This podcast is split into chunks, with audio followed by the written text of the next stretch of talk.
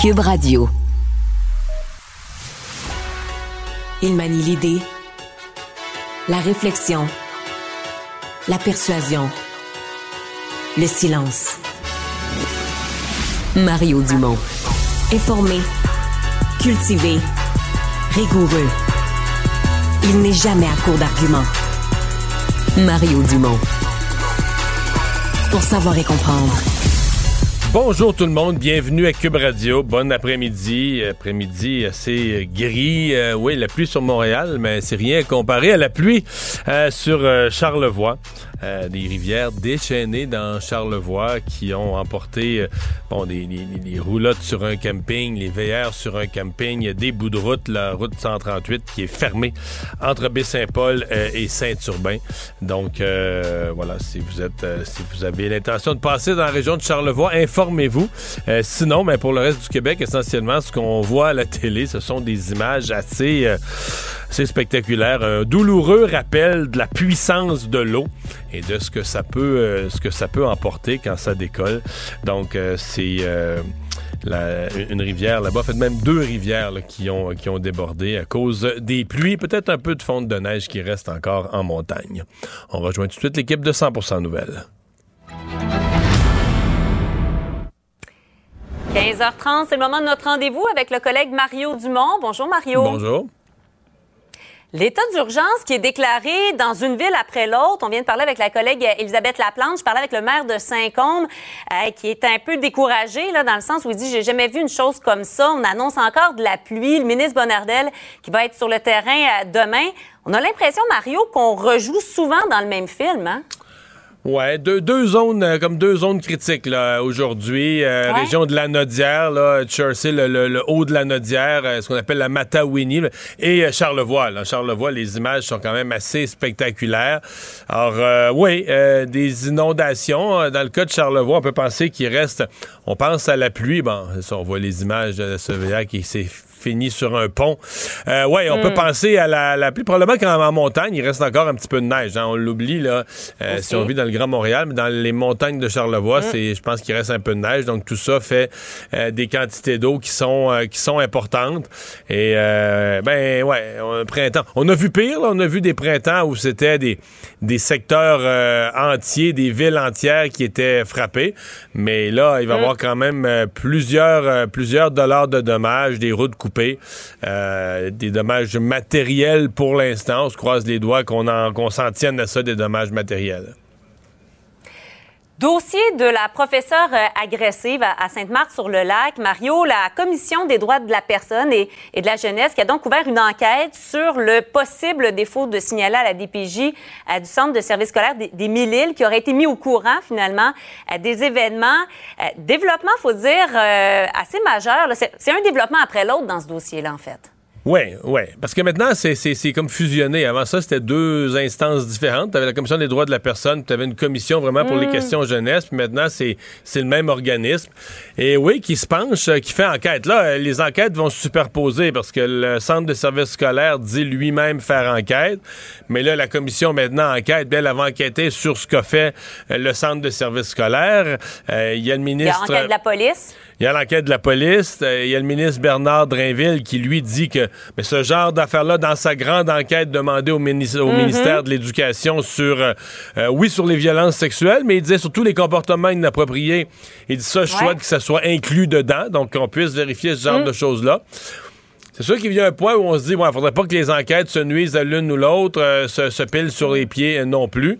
Mais elles ont chacun, ces organisations-là, ont chacune leur volet ou leur aspect qui doit être regardé. Et quand on y pense, en fait, ce qui est jamais trop clair, c'est généralement, on est habitué que la DPJ est là pour agir en matière familiale. Et donc, quand les mm. enfants sont à l'école, la, protection des enfants ou ce qu'ils vivent à l'école, ben, ça relève du monde scolaire. S'ils vivent quelque chose de pas correct à l'école, ben, ça devrait relever de, l'école, la direction de l'école ou du centre de service scolaire. Ça, ça a son propre encadrement. Mais quand on y pense, euh, la DPJ est responsable de protéger les enfants partout jusqu'à un certain point. Donc, euh, c'est pas euh, c'est pas à exclure que la DPJ puisse intervenir dans le monde scolaire aussi, dire nous, il faut qu'on aille protéger les enfants là, si tant est que le milieu scolaire lui-même ne l'a pas fait. 120 000 fonctionnaires par ailleurs sur 155 000 qui se sont entendus avec le gouvernement. Est-ce que la pression que ça mettait sur les services, bon, on pense entre autres au, passeport, leur a permis d'aller chercher davantage, selon toi, Mario? Oui, ils sont allés chercher. Au niveau salarial, je trouve que c'est un compromis. Tu sais, dans le fond, le gouvernement offrait 9% sur 3 ans. Là, on offre 12,6 mm. sur 4 ans. Mais si tu ajoutes 3% par année, il te manque le petit point 6, comme on dit, pour aller chercher l'appui du syndicat, pour aller trouver le compromis mais c'est un bon règlement pour le syndicat. Ce qui est plus généreux, c'est ce qui vient tout de suite après. Un montant forfaitaire unique, ça c'est pas, on voit ça là, dans des règlements, on donne un montant forfaitaire. Dans ce cas-ci, tu as eu quand même l'année mhm. dernière une, année exceptionnelle d'inflation. Donc tu peux vouloir compenser les gens pour cette inflation où ils ont été frappés. Là où je dis qu'il y a un petit peu euh, un petit bonbon, un petit cadeau de plus, c'est que le montant forfaitaire, on nous explique qu'il va être réparti euh, en termes de calcul, parce que d'habitude, un forfaitaire, si tu parles au syndicat en général, ils vont dire, ah, mais tu sais, le forfaitaire, c'est un mm. chèque une fois, là, mais tu sais, ça vient pas gonfler nos pensions, ça, tu sais, ça vient pas s'inscrire à nulle part. On reçoit le chèque, on le change, mais alors que là, mm. on le répartit le montant de 2500 sur les cinq meilleures années sur la base desquelles est calculé le fonds de pension. Alors, tu comprends qu'un fonctionnaire, exemple, qui est au maximum de l'échelon, là, tu répartis son 2500, maintenant tu y ajoutes 500 par année mm. sur ses cinq meilleures, ses cinq années de calcul. Oups!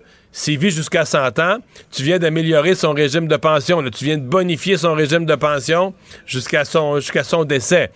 C'est un je pense pas que pour une personne, je pense pas que ça, ça renverse tout, mais c'est ce qu'on appelle en négociation un petit candy, là, bon français, un petit, un petit, plus. Il y a. Euh, il y a une autre affaire dans cette convention-là, à mon avis, qui va faire jaser. Euh, on n'a pas tous les détails encore, mais c'est ces journées de congé euh, supplémentaires pour les employés de la fonction publique qui sont autochtones. Moi, mm. j'avoue être euh, renversé, là, euh, qu'on ait euh, statut spécial sur une base ethnique. C'est pas les mêmes conditions de travail sur une base ethnique. Je pense pas qu'il y ait de précédent.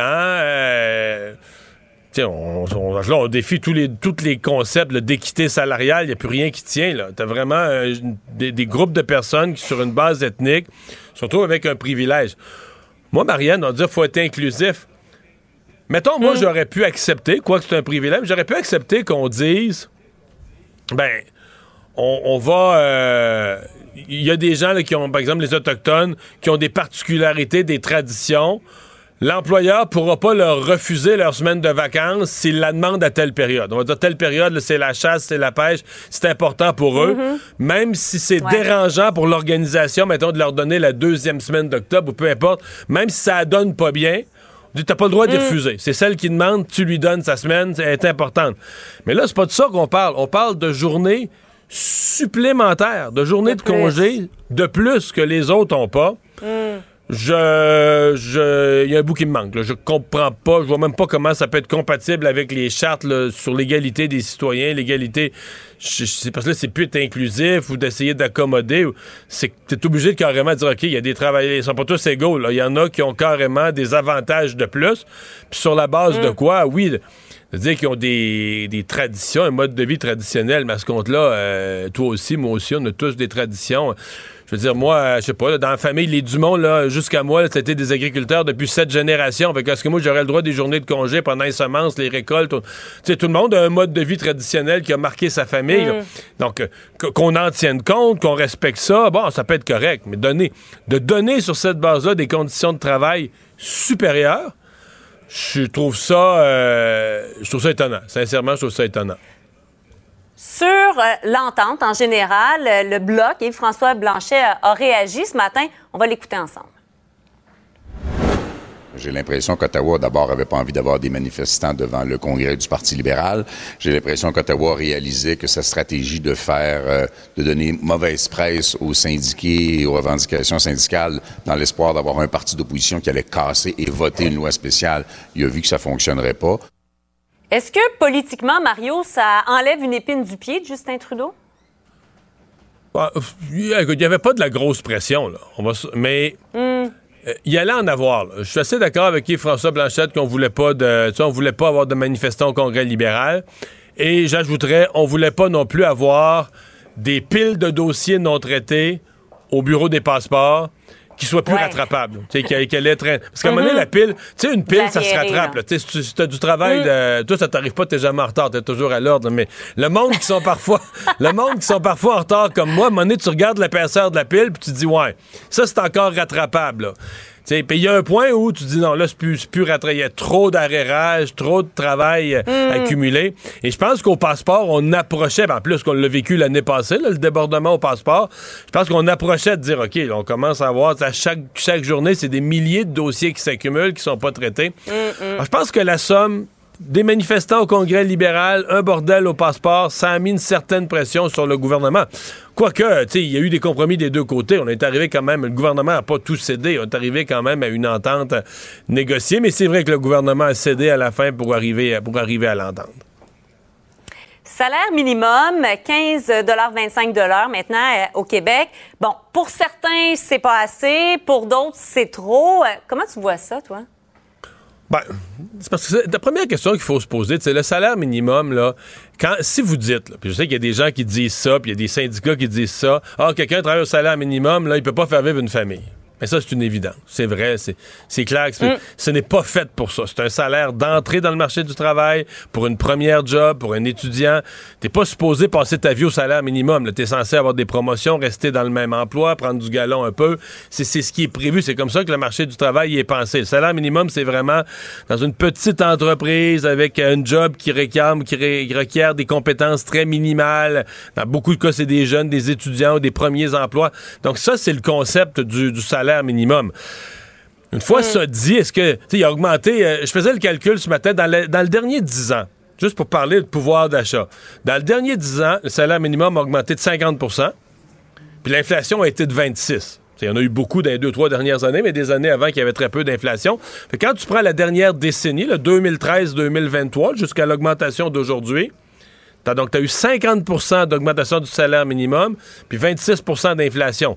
Donc, tu as un vrai 24 mm. de gain. On le dit pas souvent, là, mais les gens qui sont au salaire minimum aujourd'hui ont un pouvoir d'achat supérieur à ce que c'était il y a, il y a En même temps, ils n'ont même pas les moyens d'acheter, Mario. Certains vont dire euh, ils mettent tout leur, leur, argent dans le logement, l'alimentation, puis il n'en reste pas au bout. Mais, mais Marianne, Marianne, Marianne euh, c'est ça. Là. Normalement, si tu travailles au salaire minimum, tu es un soutien de famille. que tu vis pas chez tes parents, tu es un soutien de famille.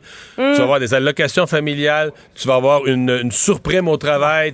Tu le gouvernement va te donner pas, pas des pinottes, mm. des milliers et des milliers de dollars supplémentaires à ton travail parce que le gouvernement reconnaît qu'au salaire minimum, tu gagnes pas assez, c'est pas un salaire pour, pour, être soutien de famille. Donc même ça, mm, mm, même le gouvernement reconnaît ce fait-là et compense les gens qui travaillent au salaire minimum considérablement, surtout ceux qui ont des enfants. Là.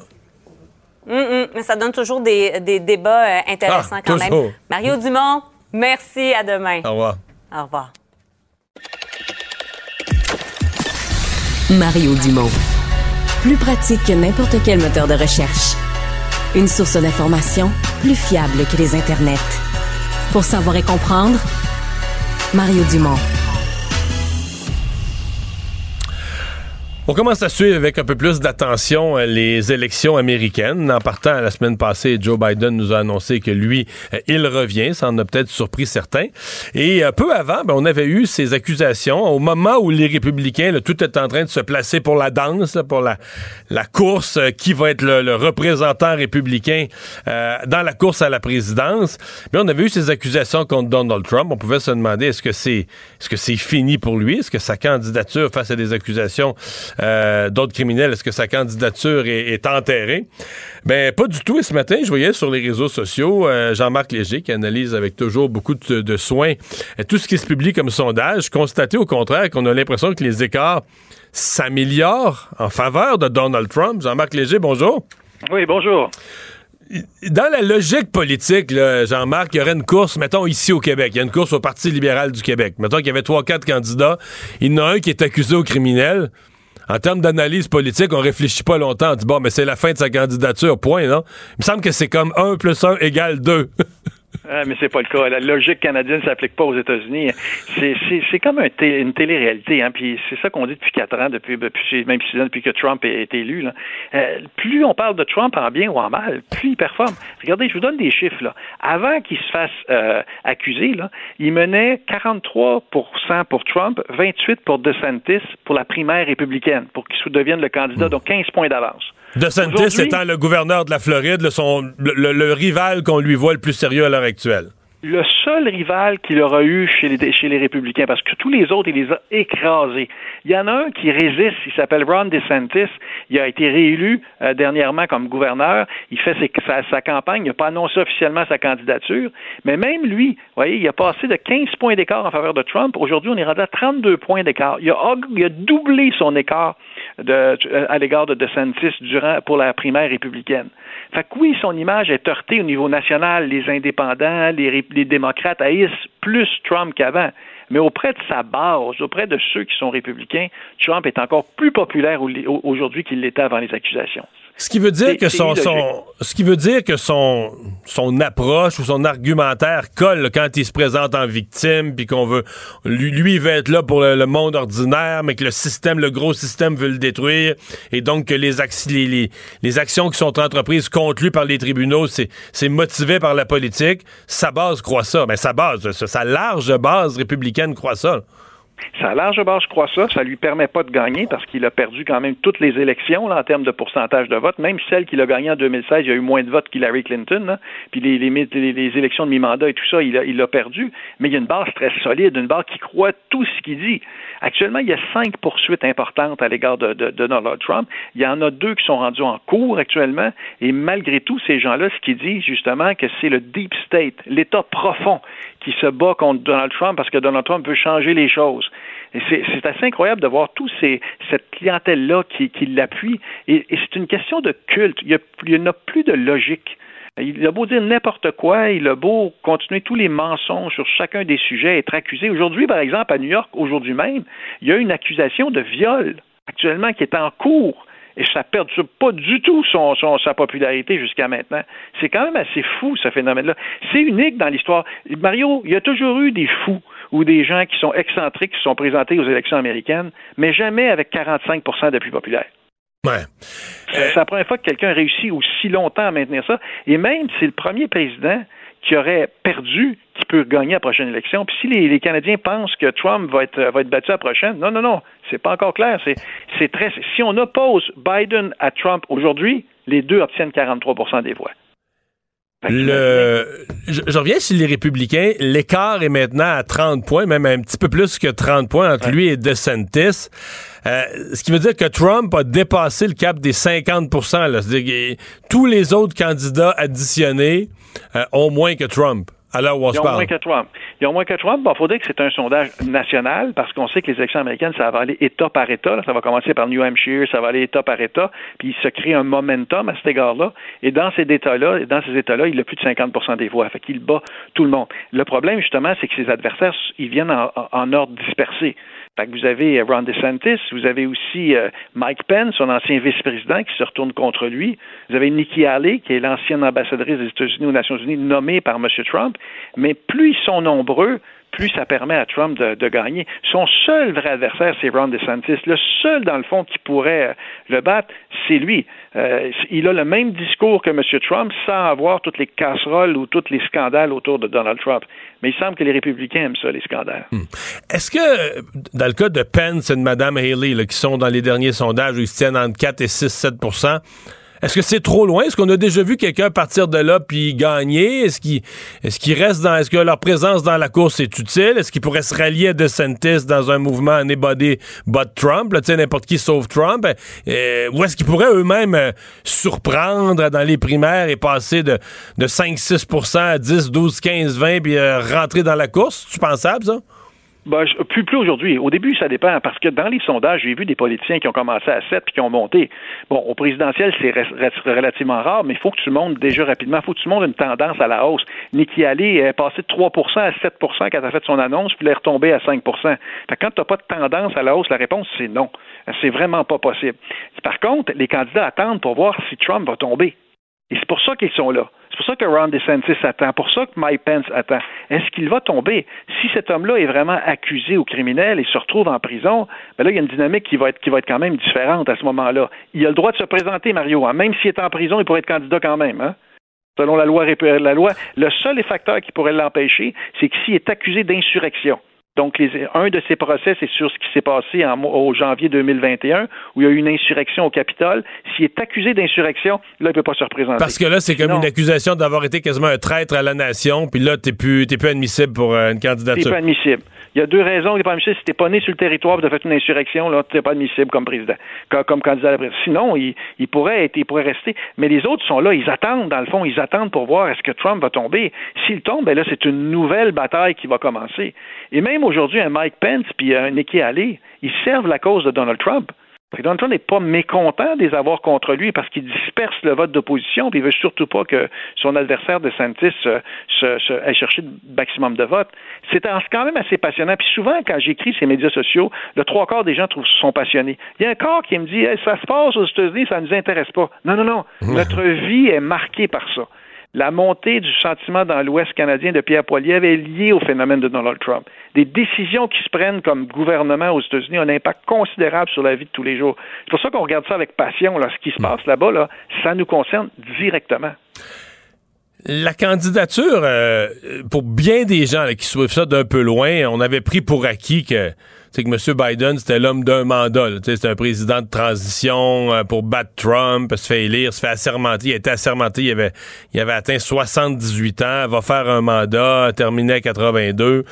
Euh, je pense que beaucoup de gens avaient pris pour acquis, non, là, à 82, ça va être correct, il se représentera pas.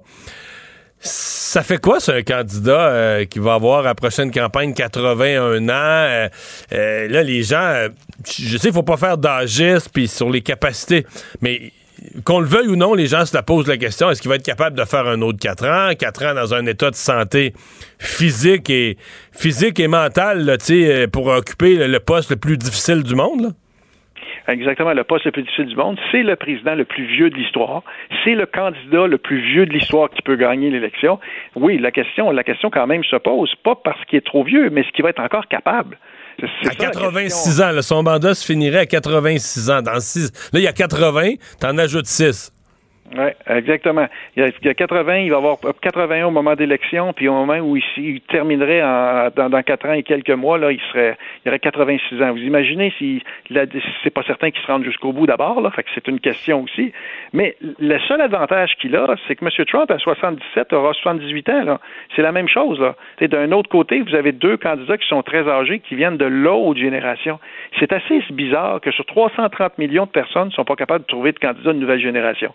Les, sondages, revenons du côté démocrate, dans les sondages, est-ce qu'il y a des, des successeurs potentiels qui s'imposent? C'est sûr qu'un président sortant, ça laisse pas beaucoup d'oxygène dans, dans, un parti politique quand tu es du côté du pouvoir, tu es du côté du président. Ça laisse moins d'oxygène pour que d'autres soient vus comme des présidentielle potentielle, mais quand même, est-ce qu'il y a des noms qui émergent comme des, des, des, successeurs? Mettons que M. Biden changeait d'idée ou, ou tombait malade, ou est-ce qu'il y a des successeurs potentiels ou est-ce que sa, sa présence est le résultat d'un manque de leadership dans le parti et d'un manque de relève? Non, c'est surtout le fait qu'il est président. C'est difficile de se battre contre un président. J'ai pas de, de, mémoire un président qui aurait pu être battu dans une convention. Je pense que c'est arrivé une fois là, en 100 ans. C'est pas possible. La candidate, normalement, c'est la vice-présidente ou la vice-présidente. Dans ce cas-ci, c'est Kamala Harris, qui est une, ancienne sénatrice de, de, de élue de, Californie. Qui est sa vice-présidente, qui serait là, mais dans les sondages, elle est très, très loin derrière.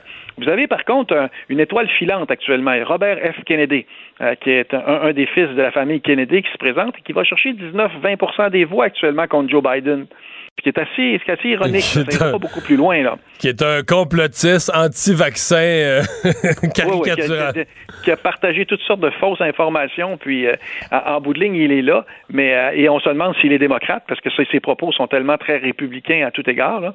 mais quand même, il va chercher quand même un certain nombre. Fait qu'il y a toujours un, cinquième des, des, des, électeurs démocrates qui sont relativement critiques. Mais sinon, les Bernie Sanders, qui sont de la gauche, tous les, tous les candidats ou les sénateurs sont derrière Joe Biden. Il y a aucune, aucune, aucune possibilité qu'il perde, à moins justement qu'il ait un problème de santé. Fait qu'on se retrouve avec un, nouveau, une nouvelle confrontation probable entre Joe Biden et Donald Trump, et ça va être très serré.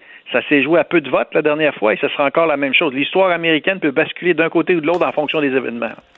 Je vais me permettre de porter un jugement. la reprise d'un duel Biden-Trump, ça témoigne pas d'une santé de la démocratie américaine. Non, mais ça, c'est la, présence de Trump vampirise toute l'information américaine, vampirise toute la, la, politique américaine. Et si Biden est encore là, c'est parce que c'est le seul qui a pu battre Donald Trump. C'est la seule valeur qu'il apporte.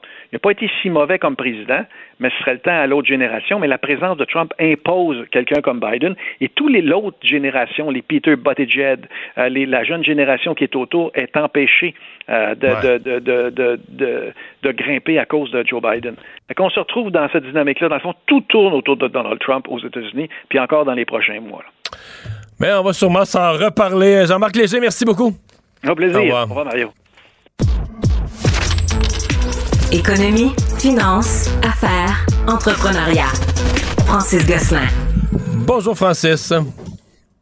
Salut Mario. 1er mai, euh, hausse du salaire minimum. C'est une hausse exceptionnelle. 1 dollar de plus, 7% euh, Malgré tout, beaucoup de syndicats, groupes sociaux qui disent que ça devrait être 18. Même, même ce matin, je parlais à un porte-parole d'une coalition qui disait Ouais, 18, on avait dit ça il y a une couple d'années, mais là, on est rendu ailleurs.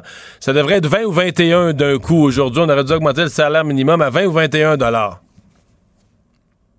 Euh, ben, c'est ça, évidemment, Mario, comme toujours, c'est un peu la valse des opinions préfaites. Là. Donc, d'un côté, c'est insuffisant, 18, 21, 52, 48, c'est peu importe le chiffre qu'on donnera, qui n'a pas vraiment de d'ancrage dans l'analyse économique. De l'autre côté, évidemment, plusieurs s'inquiètent du fait qu'une augmentation euh, euh, d'une aussi grande ampleur, on parle quand même d'une augmentation d'un dollar de l'heure, donc 7% par rapport au seuil où il était l'année dernière. Euh, donc, c'est ça va se refléter forcément là, dans euh, les coûts des entreprises, puis probablement dans les prix également. Euh, le Québec n'est pas la seule province. Hein. il y a plusieurs autres provinces là, qui ont fait des ajustements similaires, soit ces jours-ci ou dans les mois qui viennent. en Colombie-Britannique et en Ontario, le salaire minimum est beaucoup plus élevé qu'ici. Mario, on parle de 16,65, 16, 16 dollars de l'heure. Donc, le Québec reste quand même euh, à un plus faible niveau. Euh, mais encore une fois, c'est certain que quand je me mets dans la tête de M. McLem, de voir tous les salaires qui augmentent comme ça dans l'économie. Donc, forcément, dans un contexte de lutte à l'inflation, c'est pas bon signe. Mais en même temps, euh, c'est certain qu'on veut préserver le pouvoir d'achat des ménages les moins nantis, qui sont souvent des travailleurs au salaire au, travailleurs au salaire minimum, pardon. mais Francis, qui, vont, euh, euh, qui vont pouvoir. Euh, ouais. Mais j'essaierai pas de te plaider que les gens au salaire minimum gagnent beaucoup. Là. On se comprend que c'est un, un petit salaire, c'est un mm. salaire d'entrée. Beaucoup de ceux qui le gagnent, c'est des gens qui ils restent encore chez leurs parents, des jeunes, des étudiants, peu importe. Mais oui, il y a des gens plus âgés qui gagnent ça, qui recommencent sur le marché du travail. C'est un, un, salaire d'entrée dans le marché du travail. Ceci dit, il y a, sur 10 ans, moi je l'ai calculé ce matin, là, sur 10 ans, tu as eu au Canada 26% d'inflation depuis 2013 jusqu'à aujourd'hui, mmh. jusqu'à l'augmentation d'aujourd'hui. Et avec celle d'aujourd'hui, la hausse du salaire, du salaire minimum est 50,2% Donc 26% d'inflation, 50% de hausse du salaire minimum. Donc aujourd'hui, quelqu'un qui travaille au salaire minimum a un pouvoir d'achat, malgré l'inflation de la dernière année, en tenant compte de tout ça, un pouvoir d'achat de 24% accru. Donc il y a un rattrapage, là, parce qu'on le souligne jamais, on le dit jamais, on fait toujours comme si c'était quasiment de pire en pire le salaire minimum. Mais ce n'est pas vrai. Il y a eu un réel gain de pouvoir d'achat pour quelqu'un qui travaille au salaire minimum. Euh, c'est pour ça que je te dis, j'ai pas un avis très arrêté sur la chose. C'est certain que ça va engendrer un petit, un petit peu d'inflation, mais de manière générale, ça fait aussi en sorte que euh, il y a une forme de rattrapage, puis de donner donc à ces individus-là, comme tu le dis, qui sont dans des situations plus précaires ou des jeunes, etc., un peu plus de capacité d'acheter. Puis je trouve ça, à la limite, Mario, que qu'on gagne, que notre pouvoir d'achat augmente. Euh, manière réelle, parce que tu connais le concept de dollar réel, euh, qu'on ait plus de pouvoir d'achat véritablement année après année, quel que soit notre niveau de salaire, c'est plutôt une bonne nouvelle, je pense. Ça témoigne d'une économie qui est forte. Euh, faut aussi dire, Mario, que quand on est syndiqué, souvent dans des organisations euh, un peu plus, plus grande, où souvent les salaires sont un peu plus élevés, euh, on a le pouvoir de, du, groupe, hein, on a le syndicat, etc. pour négocier. Souvent, les gens au salaire minimum sont un petit peu disparates, c'est dans des petites entreprises, etc. Il y a moins de syndicalisation. Donc là, c'est l'État qui vient un petit peu jouer au fixateur de, de, du prix, hein, du prix du travail. Et donc euh, aujourd'hui, on passe à donc à 15 et 25. Comme je te disais, c'est un peu la même vieille cassette qui me fait rigoler à chaque fois, puis ça augmente plus ou moins sur une base annuelle, Mario. Et donc, à chaque fois, je me rappelle, il y a quelques années, beaucoup de syndicats et autres euh, artisans de, de, cette augmentation-là militaient pour le salaire minimum à 15 dollars. Puis là, aujourd'hui, on y est. Mais en fait, le benchmark, maintenant, il est à 18 ou 21. C'est constamment repoussé à des sommets irréalistes. Et de l'autre côté, tu as souvent les associations patronales qui ne cessent de voir ce nombre-là augmenter. Euh, mais en même temps, c'est un phénomène d'ajustement qui est Mais de ce point de vue-là, du, point de vue de ce que tu dis, là, des uns et des autres qui militent de chaque côté, est-ce que c'est pas raisonnable? Parce que quand même, pendant plusieurs années, c'était assez politique, la décision. On jouait avec le salaire minimum. Mais depuis 2017, c'est l'ancienne ministre du Travail, Dominique Vien, l'époque de, Philippe Couillard, qui avait mis ça en place. Ils on va essayer de viser 50% du salaire moyen. Puis euh, sur trois ans, ils ont augmenté le salaire minimum. Ils ont rattrapé 50% du salaire moyen. Tu vois, aujourd'hui, on n'est pas tout à fait... On est à 49,3. Tu sais, c'est jamais à scène près. Mais de, s'être fixé un barème, de dire on vise d'être à peu près à, 50% du salaire moyen, il n'y a pas une logique de, d'établir le salaire minimum plutôt qu'être un feeling puis euh, qui qui crie le plus fort. De dire, ben voici en termes d'équilibre dans, dans l'économie, ce qui nous apparaît être un équilibre, tu sais, puis qui est pas qu'après ça, peu importe le parti politique, tu joues pas avec ça, tu t'amuses pas avec ça, tu t'en tiens à ton critère. Tout à fait, Mario. Puis ce qu'on observe notamment, ben, tu le sais, la pénurie de main-d'œuvre qu'on vit actuellement au Québec, puis au Canada, puis partout un peu dans les pays développés, elle va pas s'estomper. Ce qui fait qu'aujourd'hui, euh, le travail comme facteur de production économique, sais, travail, capital, la terre, etc. Le, c'est normal en fait que la rémunération du travail augmente plus rapidement que le reste des autres facteurs à la limite, parce que il est rare à la limite le travail aujourd'hui donc, donc encore une fois, euh, ça va peut-être donner un incitatif à certaines entreprises si vraiment c'est si difficile que ça de payer 15 et 25 dollars, ben éventuellement d'investir davantage en capital. Puis comme tu le sais, d'ailleurs, le Canada, puis particulièrement le Québec, on est des économies sous-capitalisées. Ça veut dire qu'on n'investit pas suffisamment en machinerie, en automatisation, en propriété intellectuelle, ce qui fait de nous éventuellement des moins bons concurrents là, sur la scène internationale. Donc je me dis peut-être que si le coût relatif du, du travail augmente, ben ça va donner à ces entrepreneurs-là un intérêt, en fait, à regarder d'autres manières de produire leurs biens et leurs services et donc de rendre notre économie plus compétitive dans l'ensemble. Conclusion de la saga de cette autre banque qui a trébuché la semaine passée aux États-Unis, la First Republic. C'est tout une affaire, puis je pense qu'il y a pas mal de banquiers et de régulateurs américains qui n'ont pas dormi ce week-end, Mario, parce que ça a été toute une saga. Tu te rappelleras que vendredi dernier, l'action continuait de chuter. Aujourd'hui, euh, les transactions ont été suspendues. Euh, First Republic, tu te rappelleras qu'il était vraiment une banque qui servait essentiellement les gens riches, là, avec des, des, des hypothèques de plus d'un million de dollars, etc. Euh, donc, a perdu beaucoup de sa, superbe ces dernières semaines. le prix de son action a chuté de 95% Il y avait plus de la moitié de ses actifs sous gestion qui avaient été retirés par les déposants. Eh bien, au cours du week-end, euh, les autorités américaines ont saisi, ont mis sous tutelle euh, la, banque pour euh, un peu arrêter les catombes et ont lancé comme un encan express. Puis là, je sais pas comment ça se passe, ces encans express-là, Mario, mais ça, se joue à coups de milliards et de dizaines de milliards. Là. Donc, je sais pas si c'est au téléphone ou sur un appel Zoom, mais, mais grosso modo, c'est JP Morgan Chase qui a mis la main là, sur les actifs de l'entreprise, donc sur la banque dans son ensemble, pour une petite somme, là, toute proportion gardée, justement d'environ 10 milliards de dollars. ce qu'ils font, en fait, c'est qu'ils récupèrent toutes, donc les dépôts, les, les, prêts, etc. Donc, il n'y aura pas nécessairement là, de que plusieurs craignaient que les dépôts qui étaient supérieurs à la, à la, limite assurable de 250 000 pouvaient être perdus. JP Morgan Chase assure que ce ne sera pas le cas. Ils vont même convertir les 84 succursales de First Republic en succursales euh, JP, Morgan Chase, euh, Private Banking, là, je sais pas trop quoi. Donc, pour les gens le plus aisés et fortunés. Et donc, ultimement, ça permet de sauver les clients. Mais pour le fondateur de la First Republic, euh, ses employés et, toute cette entreprise-là qui avait quand même une belle histoire, c'est vraiment une fin très abrupte. Mais quand tu la regardes, l'histoire, parce que je, je la sors, du point de vue de leur action, là, tu te dis, mais tu sais, c'est comme ridicule. La banque avait des actions qui valaient 30 mettons, il y a un peu plus de 10 ans. Puis là, ça a monté 45 ans. Puis là, évidemment, pendant la pandémie, là, tout, a monté. L'action est montée jusqu'à 216. Puis là, l'espace de quelques mois, est descendu de 216 l'action à 3.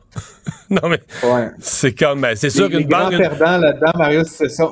Ouais les grands perdants, ce sont les actionnaires là, qui, euh, si je comprends bien, vont pas être compensés. En tout cas, la seule obligation que JP Morgan Chase ne prend pas, c'est les, actions préférées, là, privilégiées, donc qui sont celles qui circulent. Donc ça, éventuellement, ça, peut, puis surtout pour ceux qui ont acheté là, à, à, à 200 et quelques dollars de l'action. Euh, moi, je, t'avais dit, Marie, j'en avais acheté une. pas pense pas que je vais revoir la couleur de cet argent-là. Donc, euh, Mais tu l'avais pas acheté à 200, tu l'avais acheté quand, tu l'avais acheté à quelques dollars, c'est ça? 75. Ah ouais, quand même. ouais, ben quand même. J'ai perdu 75 pièces pour les faits de la démonstration dans, cette émission. Donc, euh, non, mais, on va voir si mais le 3 piastres, tu devrais avoir le 3 piastres, non? Elle n'est pas à zéro, l'action. Ouais, comme je te dis, j'ai pas, j'ai d'entente, évidemment, il y a pas d'éléments de confidentialité là-dedans. Mais euh, ce qui est drôle aussi, Mario, c'est que dans tout ça, JP Morgan Chase encaisse, tu sais, sur toutes les tractations là, de débit, crédit, patente, à peu près 2 milliards de dollars au net. Fait que c'est comme ils sont quand même assez gagnants. Et tu vois, le prix de l'action de JP Morgan aujourd'hui a bondi de 2, quelques pourcents, ce qui pour une banque de cette ampleur-là est comme une belle augmentation euh, dans le cadre d'une seule séance. Donc au final, c'est un peu la fin de la saga. Je pense pas qu'on va en entendre beaucoup parler, à moins qu'il y ait eu des ben, en fait, en fait, la vraie question, c'est est-ce qu'il y a une autre parce que là, il y a eu deux banques, euh, là, ça, on a eu comme une petite accalmie de deux semaines. Là, la First Republic, ça a fait la semaine passée une autre semaine agitée sur les marchés boursiers américains parce que, dès qu'il y a une banque qui va mal, ça, ça énerve tout le monde. Euh, est-ce qu'il va y en avoir une quatrième, une cinquième, une sixième, ou est-ce que c'est fini, là? faut rappeler qu'à une certaine époque, la First Republic, c'était la quatorzième banque commerciale d'importance aux États-Unis. Donc, c'était pas une question financière, c'était quand même une assez grosse euh, patente, mais bon, euh, maintenant, euh, ils ne sont plus. Alors, des élus qui s'intéressent à un sujet dont on parle très souvent, l'offre en immobilier, l'offre de, de construction de maisons et de logements au Québec. Ouais, tout à fait. Ben, c'est deux nouvelles qui sont survenues là, peu, peu, quelques heures l'une après l'autre. Là, il y a le ministre du Travail, Jean Boulet, qui était à la, à la, tribune de la Chambre de commerce de Montréal, puis qui a annoncé un peu dévoilé ses couleurs là, concernant la modernisation de la loi sur la construction, Mario. Euh, puis la logique est assez intéressante. En fait, l'objectif qu'il dit euh, suivre, c'est de rendre un petit peu plus la, comment dire l'assignation des tâches, on va dire comme ça, plus flexible, ce qui permettrait à différents corps de métier d'être plus plus euh, versatile au sein d'un même chantier, puis ce faisant accélérer euh, le rythme auquel les chantiers se font. Euh, donc ça, c'était d'un côté. De l'autre, il y avait la ministre de l'Habitation euh, qui était également, elle, sur une autre chambre de commerce, la chambre de commerce de l'Est, France-Hélène Duranceau, qui a dit qu'elle planchait, elle aussi, sur un, certain nombre de, de, mesures pour accélérer l'offre du côté de, de, la, de, l'immobilier. elle dit qu'elle estime, selon toute vraisemblance, qu'il y aurait une augmentation très importante du prix des loyers cette année et qu'il va y avoir donc des mesures qui vont être. C'est ce que dit la SCHL, hein? C'est ce que dit la SCHL. Pour moi, Mario, la nouvelle là-dedans, c'est que malgré là, tout ce qu'on a dit ces derniers temps, j'avais pas l'impression que le provincial était particulièrement conscient de l'ampleur du problème. Là, on a deux ministres quand même sérieux sur la question qui disent qu'ils tablent sur des, solutions à court terme euh, pour faire face. Et, encore une fois, ici, Mario, j'aimerais juste euh, pointer du doigt, il ne parle pas de faire plus de logements abordables ou de garocher du fric sur le problème. Et je le dis depuis des années, la solution dans la crise du logement, c'est de faire de l'offre, c'est de construire des logements. Et aujourd'hui, même même son de cloche de la part de deux ministres à deux tribunes différentes avec deux sujets. Donc pour moi, c'était de la musique à mes oreilles et j'ai hâte de voir d'un côté comme de l'autre, d'un ministère comme de l'autre, comment ces mesures-là vont s'arrimer pour rendre la, la, mise en chantier et éventuellement la livraison d'unités d'habitation euh, plus rapide euh, à Montréal puis dans le reste du Québec. Bien, on va les surveiller. Merci Francis, à demain. Yes. Au revoir. Mario Dumont. Plus pratique que n'importe quel moteur de recherche. Une source d'information plus fiable que les internets. Pour savoir et comprendre, Mario Dumont. L'exercice lui-même Mario Dumont. va faire sortir plus de vérité sur ce qui s'est véritablement passé à ce moment-là. Gérez donc ça, s'il vous plaît. Isabelle Maréchal. Mais c'est parce qu'à un moment donné, si on paye pas tout de suite, on va payer tout à l'heure. La rencontre, Maréchal Dumont. Bonjour Isabelle. Bonjour Mario. Ah, tu veux euh, nous partager tes impressions sur ce dossier qu'il y avait dans le journal euh, de Montréal ce matin sur le, français, les tests de français pour euh, des immigrants québécois, mais conçus en France, mais avec le vocabulaire très parisien. on se demande, ouais, est-ce que est-ce que c'est vraiment ça le français au Québec dans la réalité? Alors, mon cher Mario, attache ton bonnet bien serré parce que, écoute, je sais pas si c'est comme moi, on dirait attache ta tuque chez nous, mais évidemment, euh, dans le cadre du sujet qui nous intéresse, qu'on a appris, puis ça, ça m'a, je t'avoue, assez outré, c'est que finalement, les tests de sélection des, nouveaux arrivants au Québec sont faits en France, sont gérés en France par un, organisme qui, euh, qui gère tous les tests dans à peu près 173 pays. Euh, c'est effectivement conçu là-bas ce fameux test qu'on appelle le TEF ou aussi le TCF. Ce sont des tests là, que les nouveaux arrivants euh, au Québec, euh, en fait, pour avoir ton certificat de, de, de, de, bienvenue au Québec, là, pour être accepté dans le programme d'expérience québécoise, et ben, tu dois passer ce test-là. Ces tests-là sont corrigés en France par la Chambre de commerce et d'industrie de Paris-Île-de-France ou par France Éducation internationale, qui est un organisme qui est lié au ministre de l'Éducation français. Mais ça donne, effectivement, il y a eu quelques extraits du, du, TEF dans le journal ce matin où on voyait qu'il y avait même des situations qui étaient carrément parisiennes, où on parle d'un vendredi de fin d'été en Seine-Saint-Denis. On parle de département pour parler d'une région, on parle de football et non pas de soccer, on parle de on parle de gendarmes, mais nous, on n'a pas des gendarmes, on a des policiers. Euh, y a on parle de garde à vue. Ici, la garde à vue, ça n'existe pas. On parle de portable, alors que chez nous, on dit des téléphones cellulaires. Écoute, ça m'apparaissait, au-delà de l'insulte, me dis, on n'aide tellement pas nos immigrants parce que le niveau de français qui est ici, je pense qu'on s'entend pour dire qu'il y a un français parisien, puis il y a un français international, puis il y a un français plus québécois. Sans tomber dans l'examen euh, tu sais, dans un test qui, qui serait un test, je, parle pas de test de joie ou même d'un, d'un examen où ce serait que des expressions québécoises, mais il faut quand même que le nouvel arrivant sache qu'il y a un niveau ici, puis il y a des expressions qui sont bien d'ici. On peut considérer que c'est des québéquicismes ou, ou, ou Mais dans, certains cas, dans certains cas, c'est qu'on appelle, mettons un gendarme, là, veut dire, on n'appelle pas ça un policier, c'est un mot français, on a pas, mais ben, c'est que c'est un mot qui ne désigne. Puis, ouais, puis euh, le, Québécois moyen euh, sait ce que c'est le mot gendarme, mais c'est pas comme ça qu'on désigne un policier. si tu veux être utile pour les nouveaux arrivants, euh, apprends-leur les, mots un beau, un beau mot, là, d'ailleurs, que, le, que les Français devraient, devraient vraiment nous prendre, c'est le mot courriel. Parce que, sincèrement, tu parles à des Français, ils vont te dire, ben, un tu un mail. Alors que mail, c'est carrément un mot anglais. Nous, je pense qu'on a une meilleure euh, utilisation ou meilleure explication de ce que c'est exactement, c'est-à-dire c'est un courriel. Euh, tu as le pourriel aussi. C'est tous des mots qui sont dans le dictionnaire, qui sont dans le petit Larousse, le petit Robert. Bref, je pense qu'on n'a pas besoin des Français pour se faire dire comment, euh, surtout, pas se faire dire, c'est comment, surtout corriger les étudiants qui veulent donc devenir des, des, citoyens euh, canadiens, qui, qui veulent s'établir au Québec. Je pense qu'on est tout à fait capable de, de corriger leurs examens, leurs tests. Puis au-delà de la correction, je dirais même, je pense que l'examen doit être fait chez nous c'est pas normal que ça vienne d'ailleurs et de France, même si, bon, on peut dire, on pourrait, on peut longuement débattre du fait que les Français parlent-ils un meilleur français que les Québécois, j'irais même pas là.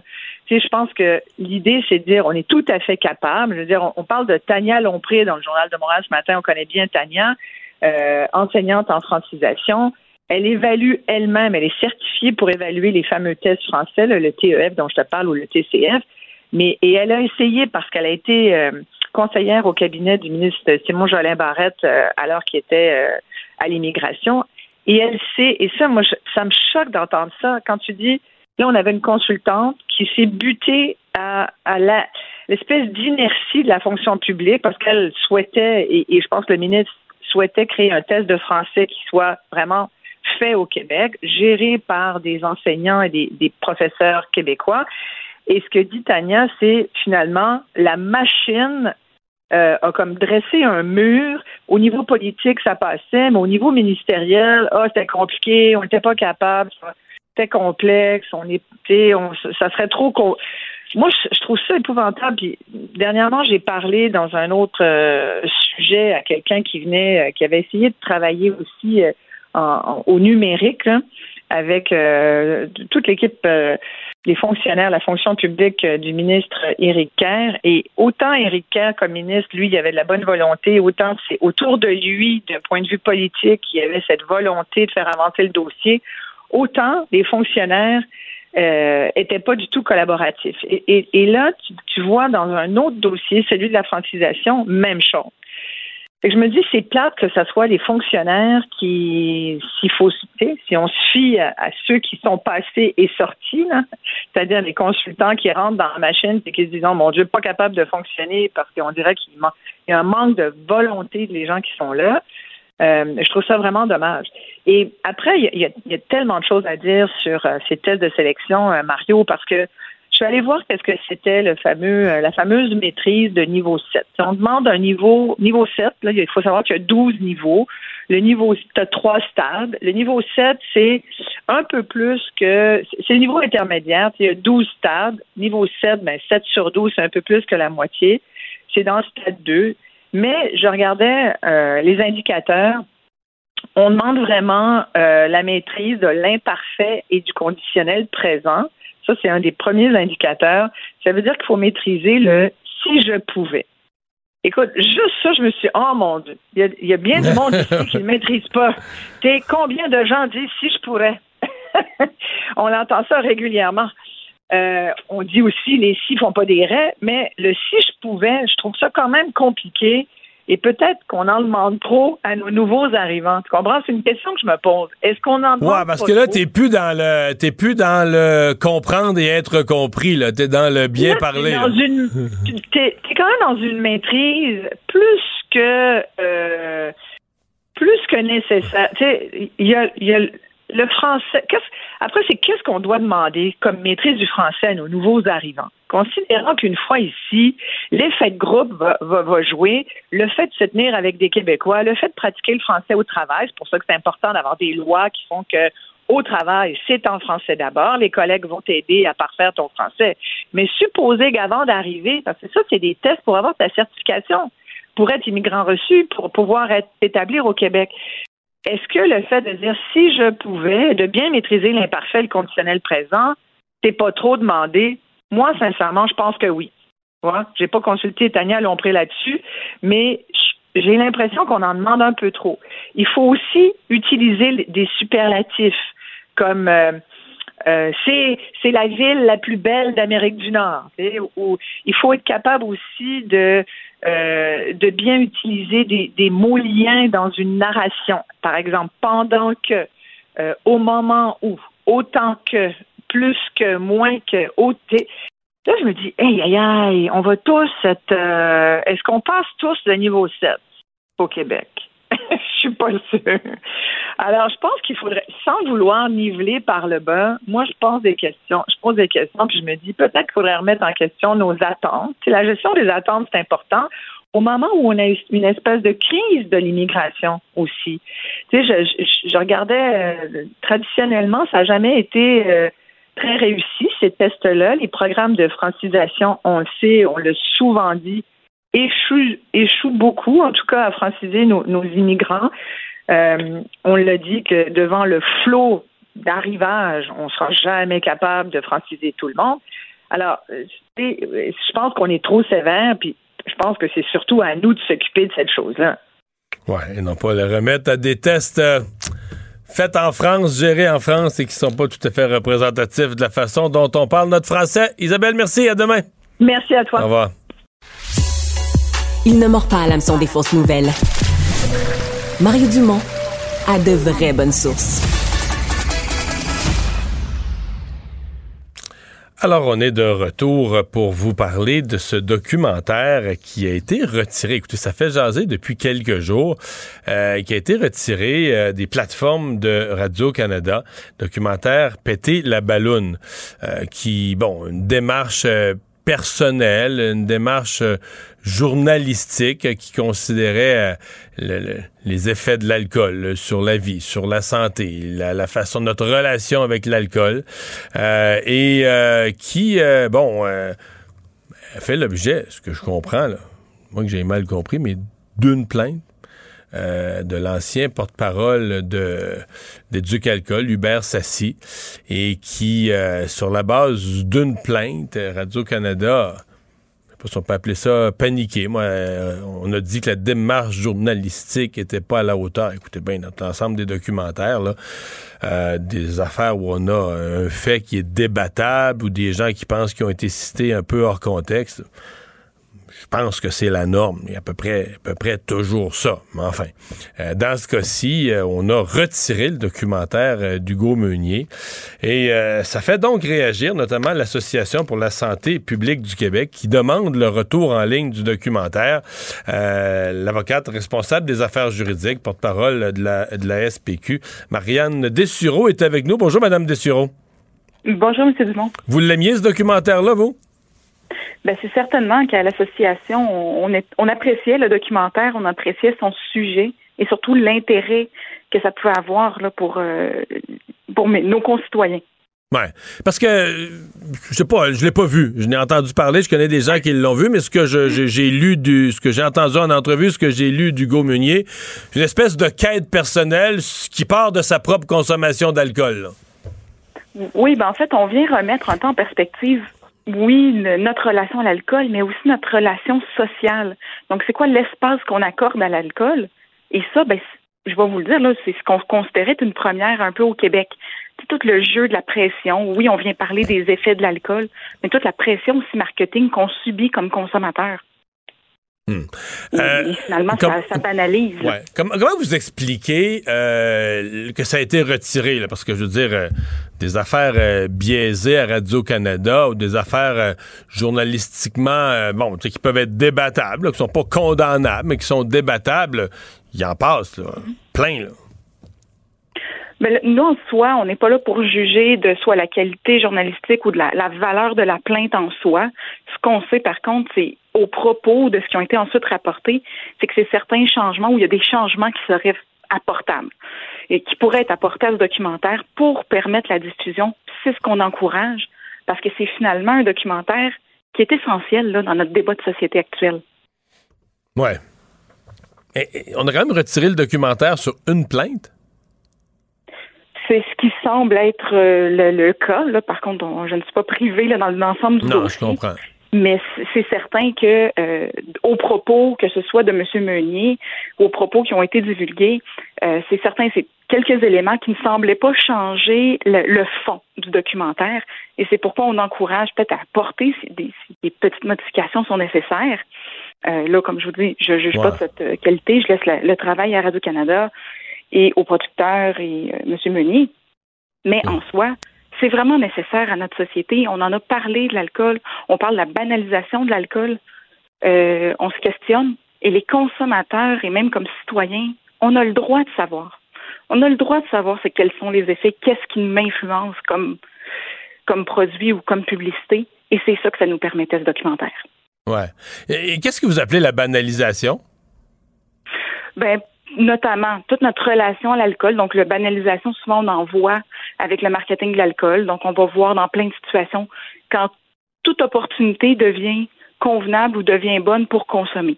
Et ça, en fait, en soi, ce n'est pas grave. C'est ensuite l'utilisation souvent qui en est faite par l'industrie, donc par l'entreprise, pour mousser ses ventes. Et ensuite, ben ça, c'est réutilisé dans des contextes publicitaires. Et donc, on peut se questionner des fois, quand j'ai le goût de prendre un verre, est-ce vraiment moi ou j'ai vu une publicité? Donc, est-ce que c'est vraiment le bon choix, le bon moment? Au moins, moi, j'ai cet avantage-là, je me pose pas la question, je suis pas influençable par la publicité, c'est moi-même qui ai le goût. Mais peut-être qu'il y en a d'autres qui sont influençables.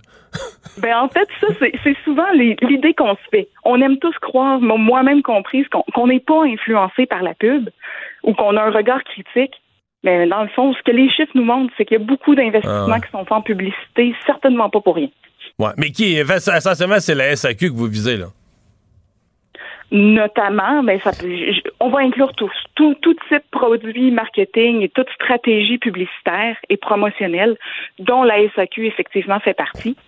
Et euh, c'est vraiment cet éclairage nouveau que le documentaire nous permettait. Parce que le but, c'est vraiment qu'on puisse, comme consommateur, prendre une décision éclairée en bout de ligne. Il faut qu'on puisse avoir toute l'information. Mm-hmm.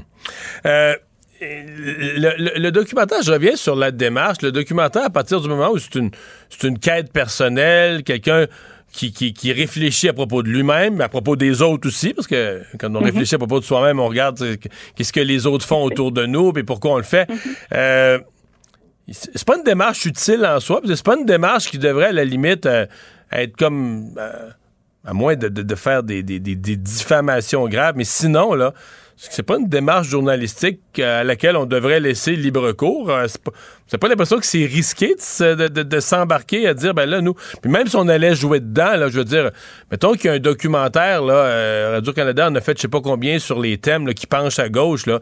S'il y en a un qui laisse entendre que Mario Dumont été à la politique, je te dis que c'était pas trop fort ce qu'il amenait. Puis moi, je dis, il faudrait aller changer cette phrase-là. On s'embarque dans quelque chose. Tu as une démarche, tu fais une. À moins d'affirmer une fausseté, là, grossière, grave, c'est une affirmation mensongère. Mais ça, c'est correct, ça doit être corrigé, mais sinon, euh, tu es dans une démarche journalistique là, sur l'océan, tout ce qui se dit, tout ce qui s'écrit. Euh, je, vous avoue que je suis étonné que sur la base d'une seule plainte, on dise là, on va, on va soit retirer complètement une œuvre ou même euh, retrousser ses manches ou lever le capot puis aller jouer dedans. Je, suis étonné, moi. Ben c'est certain. Je pense qu'à la base, ce que j'ai le goût de dire, c'est qu'il n'y a probablement pas un documentaire qui est parfait. Ben. Euh, et par la suite, d'autant plus quand ce documentaire est essentiel à une réflexion sociale, à un débat public, donc dans l'intérêt public, on doit davantage peut-être se poser de questions et on doit favoriser sa diffusion. Et, c'est ce, que vous c'est ce que vous demandez aujourd'hui. Tout à fait. Madame Destiro, merci d'avoir été avec nous. C'est moi qui vous remercie, M. Dumont.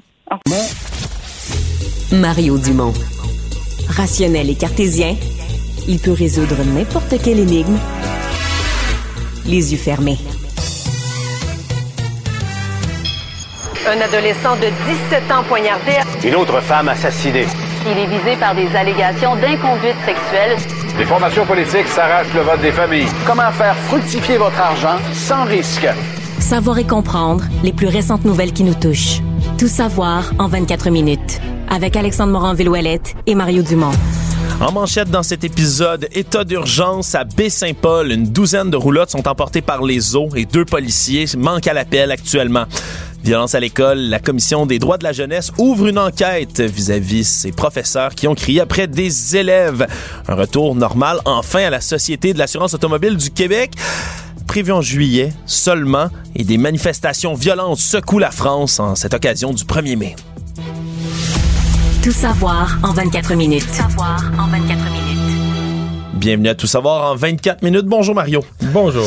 Tout d'abord, on suit bien sûr ce qui se passe actuellement dans Charlevoix, plus précisément à Baie-Saint-Paul, mais également d'autres municipalités qui sont en ce moment là, à haut risque et qui sont surtout en état d'urgence. Les choses évoluent vite, là. Hein. Les choses euh, bougent relativement vite. Euh, de plus en plus de, municipalités qui déclarent la paix de l'état d'urgence. C'est la région de Charlevoix où on a peut-être le, plus d'inquiétude présentement. C'est le seul endroit où on déplore plus que des, des pertes Oui, parce qu'on a euh, vraiment là, des rivières en ce moment qui débordent euh, vis-à-vis là, euh, les précipitations abondantes qui sont tombées dans les dernières heures, dans les derniers jours. Là, on demande dans la ville de Baie-Saint-Paul, par exemple, de rester chez soi et c'est pas pour rien. Là. Il y a vraiment des véhicules qui ont été déplacés, entre autres des véhicules motorisés de type de camping, des roulottes, une douzaine emportées véritablement par le courant là, dans des images vraiment, Mario, là, dignes d'un film. Ça vaut la peine d'aller voir là, sur le site de nos collègues de TVA Nouvelles, un des véhicules motorisés même qui est emporté, là, qui percute un pont de plein fouet. On parle justement d'un autre pont qui menace de s'écrouler sur la route 138 à la hauteur de la laiterie de Charlevoix parce que le courant est tellement fort qu'on a peur vraiment que le pont... Mais là, la 138 est présentement Fermé. est fermé là, entre Saint-Urbain et Baie-Saint-Paul, donc dans la région On- de Charlevoix. on peut pas circuler dans ce coin-là, mais surtout, tu parlais de plus que des pertes matérielles, Mario. C'est deux pompiers qui auraient été emportés par le courant tentant de prêter main forte à des citoyens dans, la secteur, dans le secteur du rang Saint-Georges à Saint-Urbain. Deux pompiers donc emportés par le courant. Et là, on est à la recherche de ces deux individus-là. Il y a un poste de commandement qui a été mis en place pour coordonner les efforts de recherche. Il y a un hélicoptère de la Sûreté du Québec, un autre hélicoptère, lui, qui a été prêté par les Forces armées canadiennes qui survolent le secteur pour tenter de localiser les deux pompiers. Donc vraiment, là, on a un... Ça, ça, ça a comme surpris tout le monde. On savait qu'il allait avoir beaucoup de pluie, qu'il y avait des rivières à Ouais, risque de massives. euh, Il y a des régions qu'on mentionne pas en termes d'état d'urgence, mais je voyais des photos circuler sur les réseaux sociaux, par exemple, de la ville de Saint-Jérôme, qui est pas mentionnée comme dans l'état d'urgence, mais il y a de l'eau dans les rues. là. Je veux dire, il y a des inondations, c'est clair, il y a des, des rues inondées. Donc, c'est des secteurs où les, les citoyens envoient des photos. Donc, c'est quand même euh, c'est quand même à surveiller là, partout. Si vous êtes proche d'un plan d'eau, d'une rivière, il y a plusieurs endroits où ça déborde. On l'oublie, mais comme dans Charlevoix, en montagne, si vous restez dans la banlieue de Montréal, vous avez l'impression qu'il n'y a plus de neige depuis déjà plusieurs jours. Mais ça fond encore dans ces Ben régions oui, ben oui, en montagne, dans Charlevoix, là, il reste. euh, D'abord, c'est plus au nord, y avait beaucoup plus. Le couvercle de neige était beaucoup plus important. Donc, euh, ça fond encore. Là. Ouais, et là, les renforts arrivent d'un peu partout. La Sûreté du Québec qui déploie plus d'effectifs pour venir aider les gens sur place. On vient d'apprendre également que la garde côtière va venir prêter main forte du côté des secours, là, à la fois pour chercher les pompiers, mais pour empêcher toute autre personne de tomber à l'eau et d'être emportée par le courant. On a également le ministre de la Sécurité publique, François Bonnardel, qui lui va se rendre à Baie-Saint-Paul dès demain. Donc, il va effectuer un déplacement pour coordonner le tout sur place. Non, vraiment, euh, des inondations, euh, pas surprise. On sait que ça arrive à tous les printemps, Non, mais, avec même, des c'est- dégâts. euh, C'est comme arrivé raide là, Ouais. dans- de- depuis 24 heures. là. ça, ça a changé. Le portrait a changé rapidement avec ces pluies importantes. La Commission des droits de la personne et des droits de la jeunesse ouvert une enquête sur le centre de service scolaire des Mille-Îles qui aurait dû, selon eux, signaler à la direction de la protection de la jeunesse, la DPJ, qu'il y avait des situations d'abus verbal et physique d'une enseignante envers des élèves. Vous vous en souviendrez, c'est ce cas qu'ici à Cube Radio, nous avons rapporté la semaine dernière d'une enseignante de l'école primaire des Grands Vents, là, de première année à Sainte-Marthe-sur-le-Lac, dans les Laurentides, qui hurlait après ses élèves, des enregistrements qui avaient été faits un dispositif dans le sac à dos d'un des élèves. Et là, on, dans un communiqué publié par la Commission des droits, on explique vraiment une enquête qu'on ouvre de leur propre initiative depuis cette alerte qui a été faite par les médias. Parce que selon l'article 39 de la loi sur la protection de la jeunesse, on doit faire des signalements à la DPJ si on est un enseignant, quelqu'un qui est dans le milieu de garde, un policier, dans l'exercice de ses fonctions, là, qui pense avec un motif raisonnable que la sécurité ou le développement d'un enfant est compromis, mais on se doit de rapporter la chose. Mais là, conscient qu'on est sur un terrain relativement nouveau et un peu plus glissant parce que généralement, la DPJ agit en milieu familial. Oui. On considère que lorsque lorsqu'il est question de quelque chose influence un enfant ou met en risque la sécurité et l'intégrité d'un enfant mais en milieu scolaire, mais que le milieu scolaire lui-même gère ça. là. Ouais, Euh, ou- Fait les changements, congédie l'individu, pose les gestes, mais que alors là, c'est comme si la commission vient dire non mais nous la DPJ on protège les enfants tout le temps puis partout. Et si vous avez conscience que la situation d'un enfant est problématique mais en plein milieu scolaire, ben vous avez quand même euh, C'est quand même le devoir de nous avertir. de devoir d'avertir la DPJ.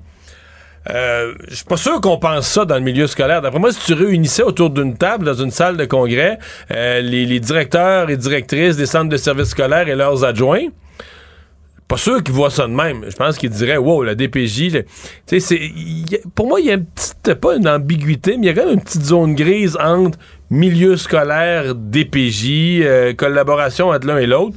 Mais je suis convaincu que les gens du milieu scolaire ne considèrent pas, eux, que quand il y a un problème dans le milieu scolaire, euh, faut que le DPJ débarque à l'école. Ouais, parce que cet article 39-là de la DPJ, habituellement, c'est utilisé quand il y a des cas que les enseignants peuvent observer là, des signaux d'alarme par rapport à un enfant. Par exemple, Oui, l'enseignant. sur ouais. son corps, l'enseignant d'éducation physique, quand il se met en culotte courte, voit qu'il a été peut-être frappé. Mais on s'en souviendra, par exemple, dans le cas de la fillette martyre de Granby, là, qui, qui allait chercher de la nourriture dans les Mais poubelles. ça, on avait qui- reproché à l'école à ce moment-là de ne pas avoir signalé. Mais là, c'est que ça se passe, comme tu le dis, en plein milieu de l'école elle-même par un membre de l'école. Puis on dit que le comportement de l'enseignante c'était connu non seulement au sein de l'établissement scolaire, mais même dans d'autres écoles de la région. Là. Puis même si elle est Mais- suspendue, cette enseignante, là, Madame Chantal, comme on l'appelle, pour des fins d'enquête, mais il y a quand même une, une autre enquête à mener autour. Là, Hmm. Ouais, Mais moi, ça. je veux qu'on m'interprète bien. Quand je dis ça va brasser dans le monde scolaire, je trouve pas ça négatif. Non.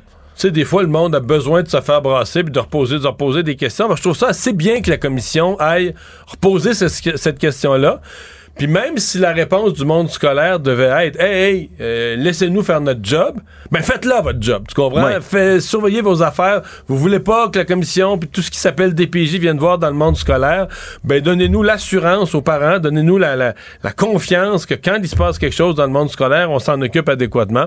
Donc, je, moi, je dis ça soulève des questions, ça ça va être mal reçu dans le monde scolaire. Mais je trouve pas ça négatif que cette question-là soit posée à ce moment-ci avec ce que ça à quoi on a assisté. Actualité. Tout savoir en 24 minutes. Le fiasco semble se résorber et sûrement autour de la Société d'assurance automobile du Québec. hein. On le sait depuis le lancement de la plateforme SAQ Click, le SACLIC. Eh bien, on continue de s'inscrire, ça va bon train et la situation est plus aussi, euh, disons, critique qu'au tout départ. hein. Après le transfert de données, Non. un mois de coupe. Puis les cas en arrérage, on en a rattrapé. Mais Mais il y a des il y a plusieurs mais. Puis moi, parce que cette nouvelle-là que tu vas nous lire, elle, émane d'une entrevue que j'ai faite ce matin. Ben, fais la nouvelle, puis je vais, te faire mes commentaires après. Tu vas mais c'est parce qu'il y a une suite, là. Ben là, c'est qu'on il y, a- beaucoup de gens qui s'inscrivent en ligne, qui peuvent de plus en plus être traités. Là, du côté de la SAC, on dit qu'on pourrait traiter là, des centaines de clients à la minute. Très bien, mais pour ce qui est des cas qui doivent se régler absolument en succursale, mais ça se corse parce que ça prend des semaines, voire des mois avant qu'on ait un rendez-vous pour se présenter en personne. Dans certaines régions du Québec, on parle de deux mois d'attente là, pour pouvoir régler un cas. Pour avoir un rendez-vous. pour avoir un rendez-vous. Et là, rien rien n'indique que ça va être complètement réglé à la suite du rendez-vous en question. Mais on est à la période la plus achalandée de l'année aussi. Le mois de mai, c'est un des moments où il y a le plus de gens qui ont besoin de prendre Entre rendez-vous. autres, les déremisages, les décapotables, les motos, des véhicules que les gens veulent pas payer assurance, veulent pas payer pendant une partie de l'année, ils veulent économiser, donc ils, dé, ils retirent de la route leur véhicule, puis là, ils veulent le déremiser au printemps. Ben là, ils veulent faire ça, mais ça peut prendre deux mois pour avoir le rendez-vous en question. Et là, Par le contre, problème, la SAC dit si vous avez fait comme il faut votre inscription sur sa clique, le déremisage peut se faire en ligne. Ça, c'est une bonne nouvelle, mais pour ceux qui sont encore une fois obligés de se rendre en succursale, on parle maintenant de retour à la normale, alors qu'on l'annonçait au départ qu'au mois d'avril, c'était supposé être tout réglé. Mais là, on parle maintenant du mois de juillet, Mario, pour une- un retour à la normale de SACLIC. C'est pas des bonnes nouvelles, vraiment, pour à la fois la SAC, le ministère, tout le monde qui a mais moi, travaillé je vais te autour faire de mon ça. complément. Parce que moi, j'ai fait l'entrevue, il y avait du positif, du négatif, là, tu viens de le dire, des affaires qui vont mieux, mais des affaires où ça va être encore long. Ouais. J'ai eu là, vraiment, là, c'est rare qu'après une entrevue, j'ai autant de réactions. Des gens qui me disent, qui m'écrivaient, Monsieur Dumont, vous venez de faire le VP de la SAC, là, il vous dit que. Parce que lui, il a reconnu le VP que ce matin, là, parce que c'est le 1er mai, semble-t-il que le 1er mai, c'est une date bien achalandée, que leur système informatique avait un petit peu de. Quelques ratés. du lag, là, tu sais. Il y a des gens que ça prenait une minute ou deux avant d'embarquer. Moi, il y a un monsieur qui m'a écrit qui a passé l'avant-midi à essayer de se, de se connecter, jamais réussi. Euh, les gens se plaignent de problèmes informatiques, les gens se plaignent. Écoute, j'ai eu une rafale de plaintes. Je suis pas capable de toutes les relier. Je suis pas capable d'en faire quelque chose qui soit statistiquement significatif, mais ça fait assez longtemps que je travaille à la télé pour savoir que c'est le signal de quelque chose. Quand tu parles d'un sujet, puis que tu reçois aussi vite là, autant de réactions de gens qui disent Hey, hey, non, non, vous avez parlé au gars de la SAC, moi je fais ci, moi je fais ça, ça marche des pas. réactions épidermiques, là, des gens immédiatement ça- ça- qui réagissent. Fait que là. je peux pas arriver à une statistique, je peux pas arriver à quelque chose de scientifique, mais je suis capable de dire qu'il y a un problème. Il y a encore des problèmes, il y a encore des gens que euh, ça ça fonctionne pas à leur goût, donc euh, l'amélioration du service. Moi, je commence à me demander si ça va pas prendre un an. là. C'est-à-dire que. Avec tout le backlog, Mais là, tout, que tout ce qu'on a accumulé. En février, là, ils ont remis leur nouveau système, que tout le monde ait passé une fois, là. Que tout le monde, peu importe là, que ton nom de famille commence par un A ou par un Z, ou que tout le monde t'a fait le tour de l'année au complet avant que ça vienne à la normale. Donc, je je le prends, là, leur engagement qu'à l'été, ça va être correct. Mais j'ai hâte de voir. Moi, je vais te dire que je commence à me demander ce que ça va prendre. Est-ce que ça va pas prendre un plein 12 mois, puis que quand tout le monde. Tout le monde va avoir fait le tour du calendrier au complet, tout le monde va passer une fois à refaire ses paiements, que là, on va recommencer à retourner à la normale, mais méchant, méchant chiard. Québec a annoncé ce matin mettre de l'avant huit projets d'hospitalisation à domicile, à la fois dans le Grand Montréal et dans la capitale nationale d'ici 2024. Certains de ces projets même qui pourraient voir le jour d'ici cet été. Hein, on parle vraiment d'un projet pour à la fois libérer des lits d'hôpitaux, oui, mais également pour être capable de mieux gérer particulièrement les aînés, hein, les plus vieux, euh, les plus âgés de notre société qui parfois ont beaucoup de difficultés lorsque vient le temps d'arriver, par exemple, au triage ou à l'urgence et qui doivent être hospitalisés pour une courte période. Selon plusieurs gériatres, on dit que c'est un, moment tellement affolant pour certains aînés qui commencent à développer un certain délirium. là, puis ça peut impacter leur santé de manière assez massive. Merci.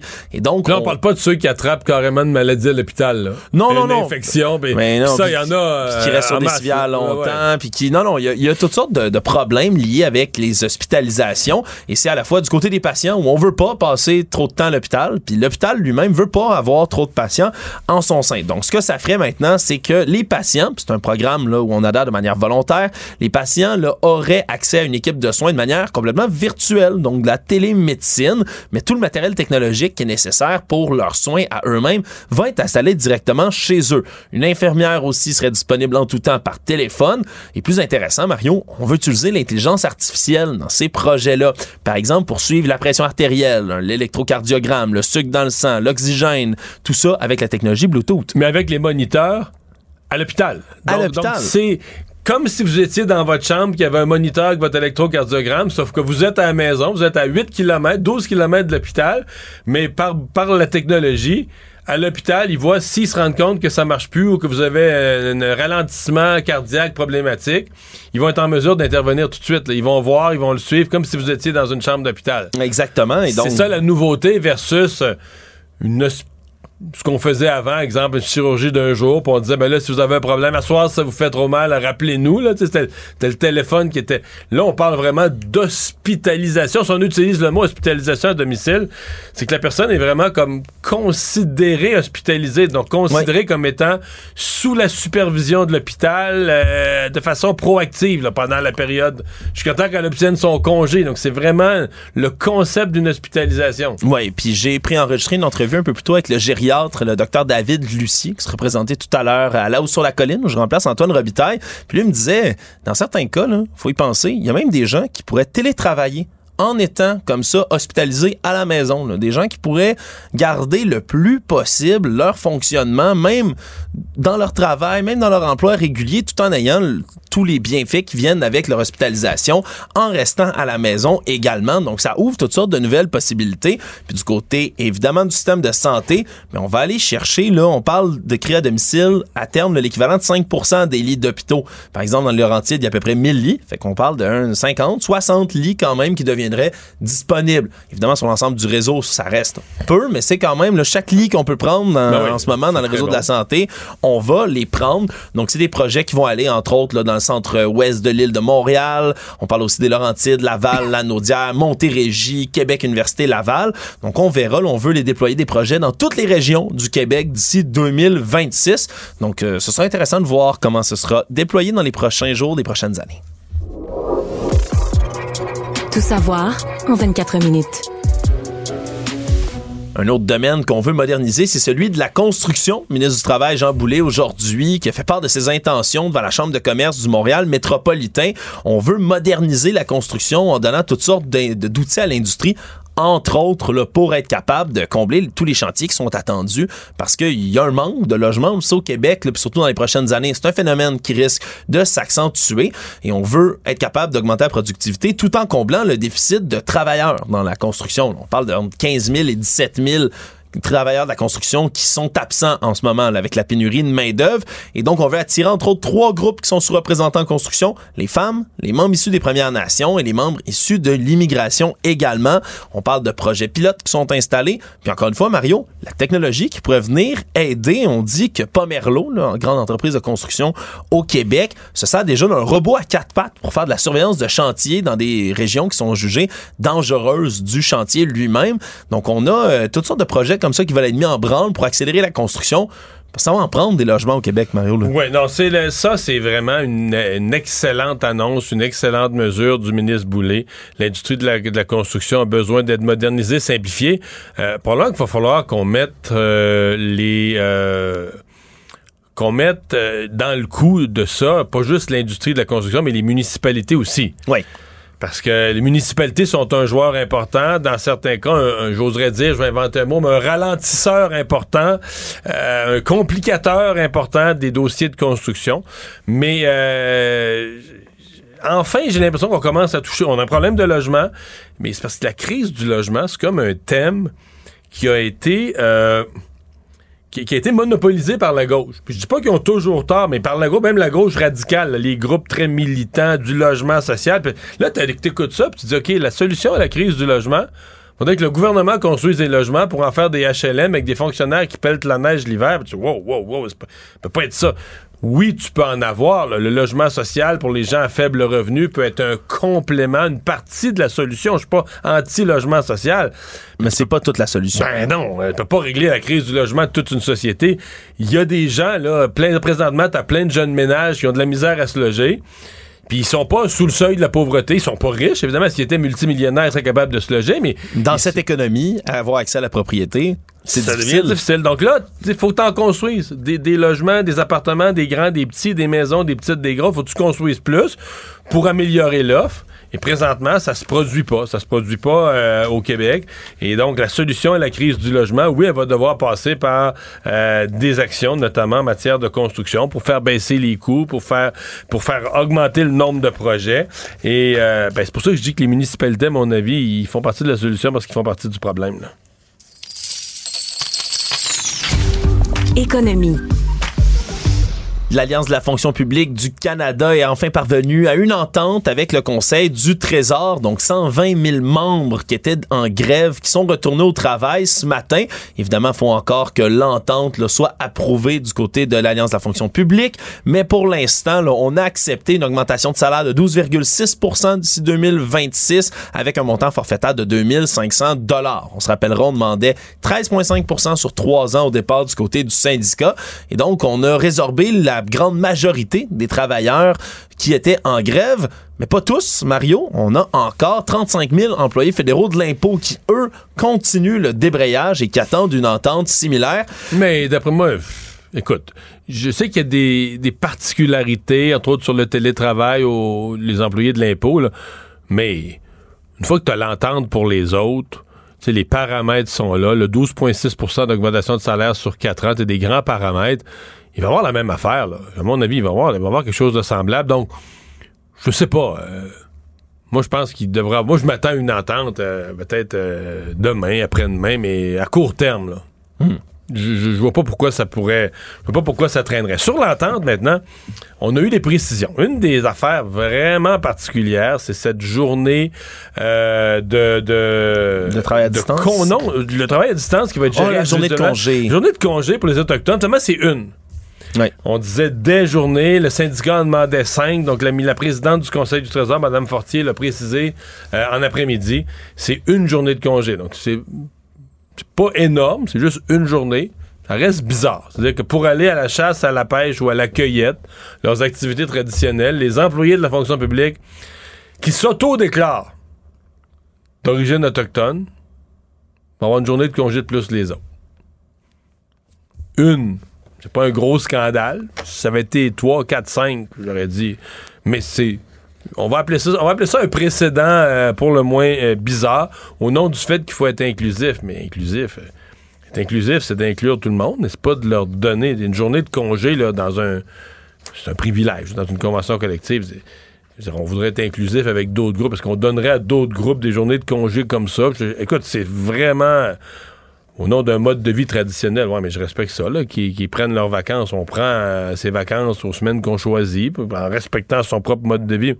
Est-ce qu'on en donne plus aux uns ou aux autres? Je, sais pas. Moi, je, je comprends ça assez mal, mais ce n'est qu'une journée. Le salaire minimum est passé à 15 et 25 dollars aujourd'hui, augmentation d'un dollar. Ça touche quand même une nouvelle intéressante au travers de tout ça. Deux fois moins de Québécois qu'il y a cinq ans. Hein. Donc rapidement, beaucoup de moins de gens sont au salaire minimum. On est passé de 265 000 personnes là et des poussières en 2018 qui touchaient le salaire minimum.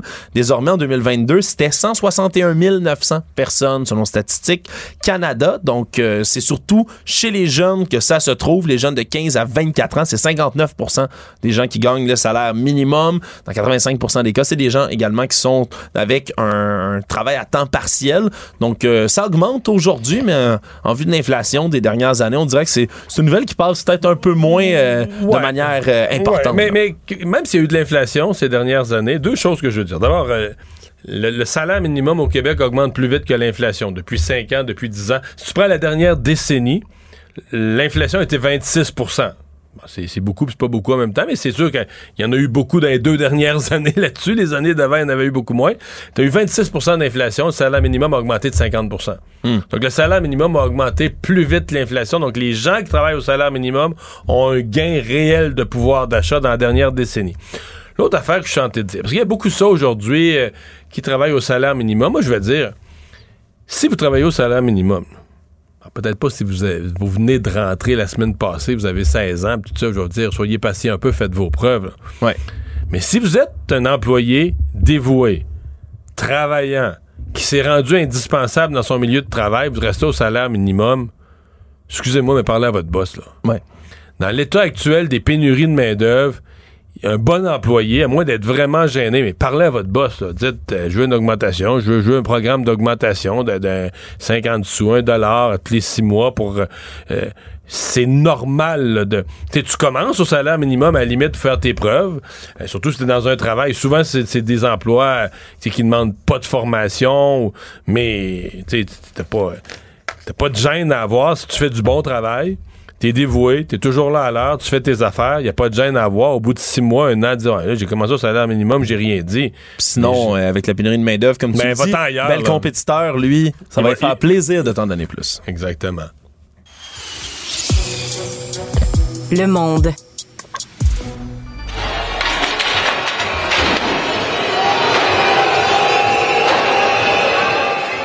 Ce qu'on entend en ce moment, c'est les échos de ce qui se passe à Paris, un peu partout en France, alors qu'il y a quelques 550 000 personnes qui manifestaient dans les rues, selon les syndicats, près de 2,3 millions là, dans toute la France, qui marchaient pour le 1er mai, en hein, fait, toujours des travailleurs, alors que les syndicats se sont euh, encore une fois regroupés, mais pour manifester encore et toujours en France contre la réforme des retraites. Et là, c'est devenu rapidement extrêmement violent dans les rues. Dans plusieurs villes, ça, ça a brassé Ouais, puis là, j'ai des bilans évidemment qui ont pu augmenter depuis ce temps-là avec le décalage horaire en France. Où on parlait un peu plus tôt aujourd'hui de 108 membres des forces de l'ordre qui ont été blessés, dont un grièvement après avoir reçu un cocktail Molotov là en plein sur lui. On parle de 291 personnes également qui ont été interpellées dans le pays, 90 seulement à Paris. On parle de centaines de membres des Black Blocs également qui étaient sur place. Ça a brassé à Lyon, ça a brassé à Nantes. Euh, ouais, beaucoup de villes, Marseille également. Marseille, dans un hôtel entre autres à Marseille Marseille. ils sont entrés dans un hôtel chic. Il y a eu du, vandalisme à plusieurs endroits, des bris. Oui, donc il y a beaucoup de cases, ça brasse beaucoup et on projette toutes sortes de projectiles sur les forces de l'ordre qui s'efforcent de garder le calme en ce moment en France. Chose certaine, dans la grogne autour de la réforme des retraites, elle est pas du tout passée encore. Oh, résumé l'actualité en 24 minutes, c'est mission accomplie. Tout savoir en 24 minutes. Un nouvel épisode chaque jour en semaine. Partagez et réécoutez sur toutes les plateformes audio. Disponible aussi en audiovisuel sur l'application Cube et le site cube.ca. Une production Cube Radio. Mario Dumont. Le seul atlas dont vous avez besoin.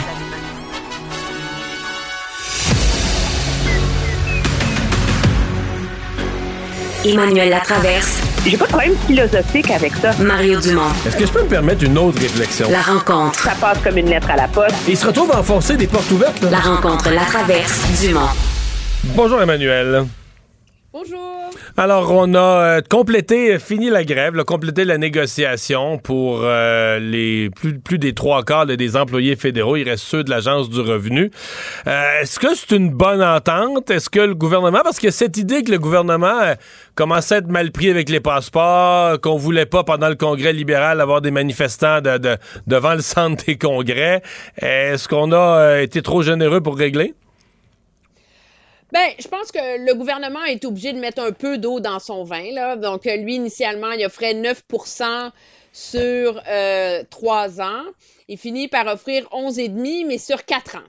Alors, euh, finalement, c'est ça permet à tout le monde de, de... Ben, là, il y a tout un débat, là. Je suis pas actuaire de fonds de pension fédéral. Le gouvernement dit que leur offre, c'est 11,5. Le syndicat dit que c'est 12,5. Ah. Trouver l'erreur. Bon. Alors, en tout cas, c'est quelque part entre les deux. Euh, si on prend pour. Parce que là, finalement, on finit par comparer des pommes et des oranges, tu sais. Parce que le syndicat est très proche du 13 qu'il voulait, mais sur 4 ans au lieu de 3.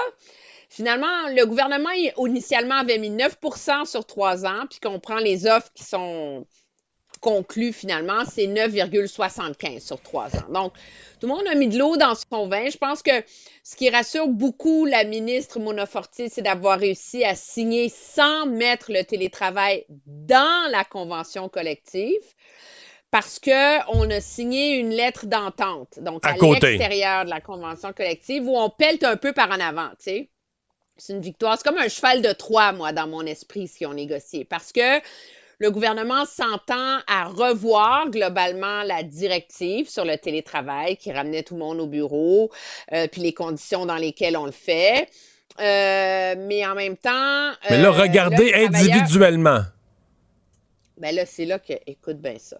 Alors là, en ce moment, les travailleurs rentrent au bureau sur le même système qu'il y avait avant, c'est deux jours par semaine. OK? Mais ceux qui sont pas contents ou qui réclament d'autres choses, je ne sais pas, là, leur cas va être étudié au cas par cas. Donc, au lieu qu'un gestionnaire dise, moi, pour mon groupe d'employés qui font la fonction euh, X, tout le monde a la même chose. Non. Là, chacun va pouvoir aller demander sa petite recette individuelle. Puis, ce sera au gestionnaire de décider, de juger. Puis, si le gestionnaire dit non, ben là, il va avoir une rencontre avec le syndicat pour essayer de voir si on peut accommoder tous et chacun. Et euh, c'est sûr que ça peut pas mener à des griefs, mais tu vois-tu l'espèce de soupe, de revendication du tous et chacun, du oui mais moi, dans lequel on a mis le doute? Moi, je trouve ça, euh, je trouve ça très, très euh, risqué pour les relations de travail, euh, si on veut, là. Mais euh, là, finalement, on a eu une précision sur cette. c'est une journée. Là. Les, syndicats demandaient cinq journées de congé pour la pratique par les Autochtones de leurs activités traditionnelles, chasse, pêche, cueillette. Alors, la ministre Fortier a précisé aujourd'hui que finalement, ils ont négocié, ils ont réglé pour une journée donc, ceux, les mots qu'ils emploient, c'est ceux qui s'auto-déclarent euh, autochtones vont avoir une journée de congé plus que les autres. Je comprends bien? T'as tout compris. Et ça, c'est un pas de plus vers la réconciliation au Canada et c'est une façon d'offrir une fonction publique plus inclusive. Alors toi puis moi, je suis pas sûre qu'une journée de congé de plus par année, c'est vraiment ça qui définit l'inclusion là. Euh, dans une, une journée, c'est pas un gros scandale non plus. Là. Une seule, c'était une semaine. Non, c'est pas un gros scandale. Tu sais, c'est c'est un, une petite main tendue, c'est un symbole. Tu sais, ce qui est intéressant là-dedans, c'est que ni l'un ni l'autre avait le gros bout de bâton. Dans les faits, là. Euh, c'est rare que tu as un contexte de négociation où finalement les deux ont autant à perdre et ont autant à gagner. Du côté du gouvernement, c'est sûr qu'on ne voulait pas de loi spéciale. Et on ne voulait pas de loi spéciale pour deux raisons. D'un, parce qu'on a passé les huit dernières années à cultiver les grandes centrales syndicales, leur amitié, leur allégeance et tout ce qu'on peut se faire des mamours. Et qu'on a besoin du vote des travailleurs syndiqués au pays. Euh, numéro un. On voulait pas une loi spéciale parce qu'on ne pourrait pas compter sur l'NPD. Puis là, il faudrait aller quêter un appui au Parti conservateur qui, en toi puis moi, avait pas envie de voter pour une loi spéciale, lui non plus, pour les mêmes raisons. Alors, le, le gouvernement avait pas beaucoup de marge de manœuvre. Par ailleurs, le syndicat non plus n'avait pas une immense marge de manœuvre parce que, moi, je m'excuse, là, mais c'est pas vrai qu'il y avait un gros vote de grève, là. C'est quand il y a seulement 35% des membres qui se sont donné la peine de voter. T'as beau dire qu'il y en a 80% qui étaient en faveur. Les autres sont sur la ligne de pitage, mais, tu c'est pas fort, fort, fort comme appui. Alors, finalement, à forces égales, tout le monde a été obligé euh, de compromettre, de faire des gros compromis. Mais moi, je pense que dans cette négociation-là, l'immense point d'interrogation va demeurer euh, les conséquences, l'espèce de doigt dans l'engrenage qui est mis en faveur du télétravail, parce que si c'est pas mis dans la convention collective, ça avait un peu consacré que c'est là pour rester à trois jours par semaine, tu sais. Euh, et ça, c'est quand même euh, énorme. Puis tu sais, je veux pas. Euh, moi, je suis une fan du télétravail. Là, tu le sais d'ailleurs, les gens qui m'écoutent, là, ils savent que tu sais, je travaille de chez nous l'après-midi, quand je suis pas à la télé, etc. Mais moi, je suis de ceux pour qui le télétravail, c'est comme un. C'est un donnant-donnant. Tu sais, quand ça marche pour tes patrons, ça marche, mais sinon, ça marche pas. Là.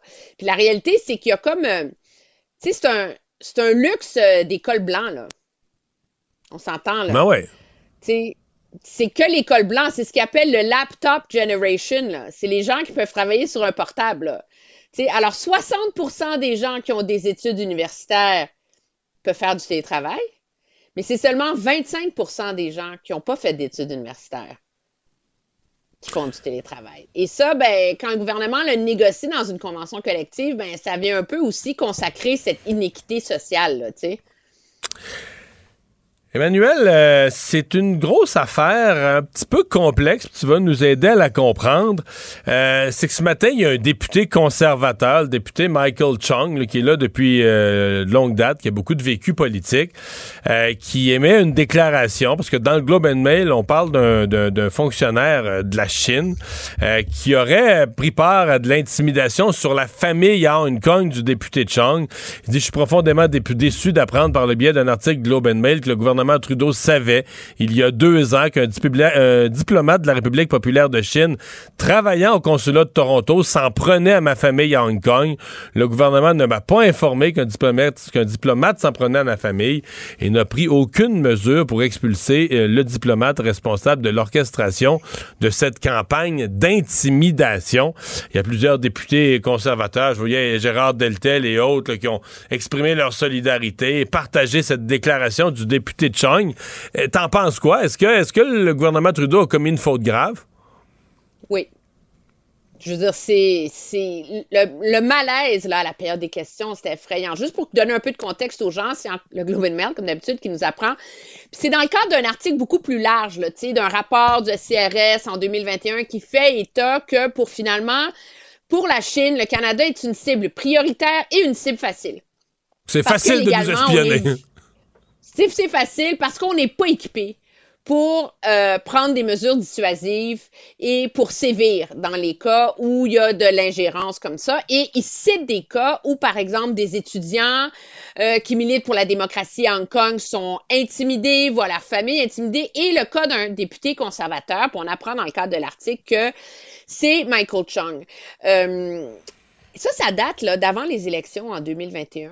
Est-ce que quelqu'un peut peut justifier que des sources du renseignement au Canada et que le gouvernement soit au courant de ça et qu'il n'informe pas le dit député? Je veux dire, c'est quand même. Puis M. Trudeau a même pas essayé de le défendre en chambre. Il a dit c'est inacceptable, nous sommes inquiets, j'ai demandé qu'on fasse des vérifications. Je veux bien, là. Mais ça a pris là, c'est monsieur, intéressant parce que quand le NPD s'est levé, ils l'ont dénoncé. Euh, le Bloc québécois, lui, était davantage sur la Fondation Trudeau. C'est monsieur Poiliev qui a posé toutes les questions en chambre là-dessus. Puis à un moment donné, monsieur Trudeau, il s'est tanné de répondre aux questions. C'est différents ministres qui répondaient. Puis il a fallu attendre la fin de la période des questions pour qu'un secrétaire parlementaire se lève et qu'enfin on entende un libéral dénoncer ça. Tu sais, dire que c'est effrayant, que c'est inacceptable, que c'est désolant qu'un député canadien ait vécu ça. Donc, tu sens que il y a une espèce de réponse politique de mettre le couvercle sur la marmite, mais il y a un immense malaise. Et moi, je pense que cette histoire-là vient un peu mettre alimenter la, la perception de plus en plus importante, je pense, qui se dégage à l'effet que le gouvernement peut bien se lever en chambre et se vanter d'avoir pris 250 milliards de mesures, là, un comité parlementaire qui voit les documents secrets, un comité euh, qui surveille les élections, un comité de surveillance de ceci, puis 40 millions dans cela. Mais la réalité, là, c'est que ça fonctionne pas je veux dire, quand la semaine dernière, là, faut le faire quand même, là, les présidents des deux dernières campagnes conservateurs, les présidents des deux dernières campagnes libérales, les deux en sont venus dire que quand ils sont dans des briefings avec les services de renseignement, cette espèce de comité pour aider en campagne électorale, c'est clair que les services de renseignement, ils savent pas quoi faire avec des partis politiques, ils savent pas comment on fait des campagnes, ils savent pas comment ça marche, ils savent pas quoi leur dire, puis qu'ils sont mal à l'aise, puis que finalement, ils en disent le moins possible. Mais alors, à quoi ça sert? On se donne bonne conscience, là. Les partis politiques ont accès aux services de renseignement. Mais si dans les faits, il n'y a pas une synergie qui se crée, là, si tu n'outilles pas les gens pour qu'ils puissent eux-mêmes agir et se protéger contre l'ingérence, à quoi ça sert que tu aies 65 milliards d'espions au Canada qui savent qu'elle a lieu si personne ne le sait?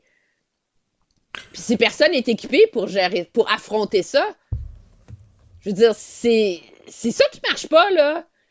Et ça, c'est comme une réflexion que le gouvernement Trudeau veut à peine avoir parce qu'une des recommandations dans le rapport du CRS en, en 2021, c'était que le Canada ait finalement un, un, registre des agents étrangers. Le gouvernement entame à peine sa consultation sur le sujet. Le projet de loi, là, il ne sera pas adopté avant dans un an. Là.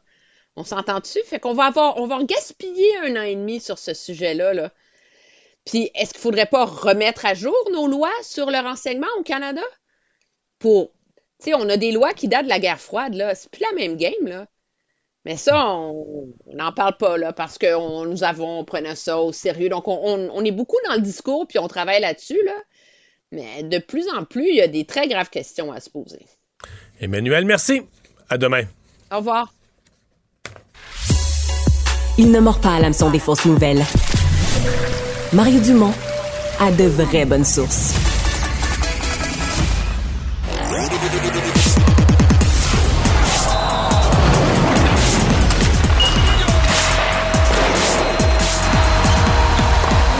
Jean-François Barry, un chroniqueur pas comme les autres. Bonjour Jean-François. Salut Mario. Alors, ça a été une soirée qui a été euh, lourde de, conséquences hier là, pour euh, même l'attribution de la Coupe Stanley parce que deux des équipes qui étaient vues comme des favorites par bien des connaisseurs, ben, deux de ces équipes-là euh, ont, ont plié bagage. Jamais vu, honnêtement. En commençant avec les Bruins, c'est le plus gros, là j'ai pas le, bon terme en français, mais ils disent upset, le plus gros... Ben, surprise, renversement de situation. renversement, ouais parce que c'est le plus gros écart de points entre une équipe qui a éliminé l'autre. Donc, il y, avait, il y avait 50 points, 53 points, je pense, de différence entre les Panthers et les Bruins de Boston. Les Bruins qui avaient perdu, Mario, 12 matchs cette année. Mais, OK, ça, c'est vrai. Sauf qu'en saison régulière, les Bruins ont marché sur l'eau ont gagné tous les matchs serrés, tout tournait à leur avantage. Je dis pas, écoute, y il y avait du spirit dans le vestiaire, il y avait tout, mais puis les, Panthers, c'est pas normal. Il s'est passé des choses pas normales, sûrement dans le vestiaire, tout ça, mais eux autres, l'année passée, c'était la meilleure équipe de la Ligue. C'était une équipe qui avait la meilleure offensive. Ils ont joué en bas de leur tête cette année. Là. Donc, mhm. euh, ils sont meilleurs que ce qu'ils ont donné. Je pense qu'il y a des journées qui ne sont pas présentes. En fait, il y a des semaines qui ne sont pas présentées. Il y a des affaires qu'on ne sait pas. Mais une fois regroupés, s'ils jouent, en, s'ils jouent, jouent ensemble, cette équipe-là sont meilleures que, que leur bilan de la saison. Là. Oui, les Bruins sont plus faibles, puis les, euh, les Panthers sont plus forts. Sauf je que je suis pas en train de dire que c'est pas une surprise quand même. Là. Puis même, non, non, non. non. les Bruins, honnêtement, les Bruins, avec les, en plus, qu'ils sont allés chercher là, avec euh, Orloff, avec, euh, avec ce qu'ils sont allés chercher à la date limite des transactions, il y avait trois trios. Là. Puis il y avait cinq défenseurs. Non, mais hier soir, ils perdaient, les, les, Bruins perdaient 2-0. Ils ont remonté en début de troisième. Ils ont remis ça 3 2 on sentait que c'était fini. Il restait deux minutes à jouer, trois minutes à jouer. Les Panthers n'étaient pas capables de générer tant de chances de marquer que ça. On avait vraiment l'impression que, bon, mais les Browns, ils ont remis ça 3 à 2, puis là, ils vont, ils vont fermer, ils vont fermer les livres. Mais c'est le gardien encore. Swayman a été meilleur que Ulmark, mais quand même, le troisième but, là, euh, avec deux minutes à jouer, Mario, il est supposé arrêter ça. Là. il fait juste se déplacer, euh, puis il accepte de la recevoir dans le ventre, puis c'est réglé. Mais là, il veut comme aller à chercher, euh, tu sais, avec son blocker, là, il, il, se tortille un peu, puis ça fait en sorte qu'il y a un trou qui ouvre. Mais il est supposé arrêter ça. Le 1 ou le 3, il est supposé en arrêter une, une des deux. Et la, la série, le 2, il ne peut rien faire, puis le quatrième but en prolongation non plus. Puis Ulmark a complètement. Ulmark dans le, dans le cinquième match, souviens-toi de sa sortie. Il s'est je pense que les Panthers lui, ont 18 lancés ce match-là, ils ont marqué 5 buts. Fait que c'est là, c'est là où ça s'est joué. Ça s'est joué devant le filet. Puis oui, les Panthers euh, sont tannants. Ils vont être tannants contre les Leafs aussi parce que ils, ils, brassent, ils jouent physique, etc., etc. Et ça nous amène à parler des Bruins quand même. Les Bruins ont joué au-dessus de leur tête. Ça fait des années qu'on pense que ça va être le déclin. Cette année, ils ont prouvé complètement le contraire, mais une fois que tu enlèves Bergeron, là, on a vu que Bergeron était amoindri, là, on a su qu'il jouait avec une hernie discale. Euh, puis, Bergeron, le fait qu'il soit amoindri. Est-ce qu'il est qu a pris sa retraite hier soir? Parce que là, écoute, la façon dont il a, il a pris la, fait de la collade à chaque joueur, il dit qu'il va réfléchir en famille, mais moi, j'avais l'impression d'un scénario d'adieu, là. Moi, je pense qu'à 95% dans sa tête, c'était sa dernière saison et son dernier match. Déjà, il avait laissé planer le doute l'année passée. Fait que je pense que son idée était faite. Euh, il devait, tu sais, Bergeron, c'est pas un gars qui, euh, c'est pas un Tom Brady là. Quand il va dire que c'est fini, ça, ça, je pense que ça va être fini là. Fait qu'il voulait pas parler à chaud dans le vestiaire après, mais pas juste la collade. Avant, là, on le voyait sur le bord de la, euh, de la bande, puis là, il regardait dans les estrades, il regardait partout. On dirait qu'il il voulait immortaliser ce moment-là. Et la son visage, surtout... quand, quand, il y a eu le but en prolongation là, des Panthers, son visage était décomposé, Bergeron. Il pouvait pas croire qu'il qu avait perdu cette série-là. Là. Ben, puis que sa carrière finirait de même. Tu sais, mettons, s'il se rend ouais. en, en, finale de conférence, en finale de la Coupe, c'est une chose, mais en première ronde des séries contre les Panthers, après avoir dominé la majorité des matchs, après avoir mené 3-2 jusqu'à deux minutes de la fin hier, euh, je sais pas si tu étais encore en vacances, mais Brad Marchand dans le cinquième match qui s'échappe en fin de troisième. Ouais. S'il marque, c'est fini. Tu sais, je veux dire, ils ont eu des tonnes et des tonnes d'occasions de, de, de, terminer de cette série-là. C'est tellement puis, vrai. Puis ils n'ont pas été capables. Mais Marchand ralentit. On l'a vu quand même. Là, puis quand Bergeron n'est pas là, il ralentit encore plus. Euh, ils ont plusieurs joueurs autonomes chez les Bruins. Euh, quand on va enlever ces pièces importantes-là, le, le, le, vrai noyau, il va rester des bons joueurs, mais est-ce que les Bruins vont être capables de garder le tempo qu'ils ont eu cette année? C'est quand même une question à se poser là, pour les prochaines années. Ça, ça fait Puis de quoi, 15 côté, ans qu'ils ouais, surfent? Ouais, ouais, ouais, effectivement. Effectivement. De l'autre côté, ben, une équipe de l'expansion de l'année ah. passée, le Kraken. Mais là, c'est une affaire de gardien. Là. Grubauer euh, qui a été euh, extraordinaire. Ouais, je pense que c'est une question de profondeur. Moi, j'ai regardé tous les matchs parce que j'aime l'Avalanche, j'aime McCarr. McKinnon, pour moi, c'est un des plus beaux joueurs de hockey, mais il n'y avait rien d'autre. Il y avait McCarr, McKinnon, Rantanen. C'est tout ce qu'il y avait. Et hier, là, ils ont approché les 30 minutes de jeu, McKinnon et Rantanen, à l'attaque parce que il y a il n'y en avait pas d'autres. Puis si tu regardes qui a produit dans la série, là, il, y en a, il y avait juste eux autres. Euh, ils ont perdu plusieurs joueurs pendant la saison morte. Euh, il y a Nichushkin qui, euh, bon, des problèmes, on ne sait pas trop euh, lesquels. Ben, Nichushkin, là, qui, qui, qui, écoute, des problèmes. S'est retrouvé pendant la série avec quoi? Une fille, pas de passeport, ukrainienne, russe, genre qui a toutes les caractéristiques d'une escorte, là, esclave, escorte, dans sa chambre? Inerte. Ça, c'est l'autre point. Là. Dans sa chambre, c'est une chose. Inerte, mais ben, je l'ai inerte, inerte, là, c'est ça. Drogué, il a fait venir les médecins de l'équipe en se disant ils vont régler ça puis passer ça en dessous de la table. D'après moi, c'est pas non, positif, ça. Non, puis les médecins ont fait non, nous autres on touche pas à ça, on appelle l'ambulance là. Fait que bref, il y a eu beaucoup de distractions, mais c'est surtout le manque de munitions. Oui, Georgiev a pas été fumant, Grubauer était bon, mais moi c'est surtout le manque d'engagement de l'Avalanche. Euh, ils, ont, ils ont tiré de l'arrière les sept matchs. Ils ont donné un ou deux buts en première période au Kraken à chacune des rencontres. Encore hier, c'était 2-0 après une période. Et là après ça, ils dominaient complètement. Puis le Kraken fermait le jeu. Le Kraken jouait du, jeu, du, du hockey plate là, une fois qu'il y avait les devants. Grubauer, Grubauer faisait les gros arrêts. Mais pour vrai, et d'ailleurs, là, je lisais tantôt que les preneurs au livre là, euh, viennent de tout changer l'ordre. Euh, les Maple Leafs et les Oilers seraient les deux équipes là, présentement. Hey, non, mais là, je voulais en parler de ça. Hey, on a-tu une série toute canadienne pour faire suer Batman? Là? Ça serait. Ça on serait en rêve un petit peu, là. Ça serait une série Puis Batman qui peut même pas y aller parce qu'il est dans le stade, là, il se fait huer tout le temps. Mais pour il vrai, regarde il y ça à TV. Il y aurait des Moses de bons joueurs en plus de ça, là, Matthews, euh, McDavid, etc. Euh, mais c'est pas fait pour les Leafs. Hein? Moi, je pense que les Panthers, euh, ils vont leur amener la vie dure. Ils vont les brasser comme ils ont brassé. Matthew Ketchuk, on va se le dire, là, lui, il est taillé pour les séries, pas à peu près 5 buts, 5 passes contre les Bruins dans des, dans des moments importants en plus de ça. Puis les Oilers contre les Golden Knights de Vegas, euh, ce sera pas plus facile non plus. Les, Golden Knights, on les voit pas souvent, mais ils ont une belle équipe. Mais il y a, moi, ce que je trouve, c'est qu'il y a beaucoup d'intérêt de, de perdu. Kraken, Dallas, là, ça m'excite zéro. Puis une barre. Ouais, j'avoue, Kraken, Dallas, c'est sûr que.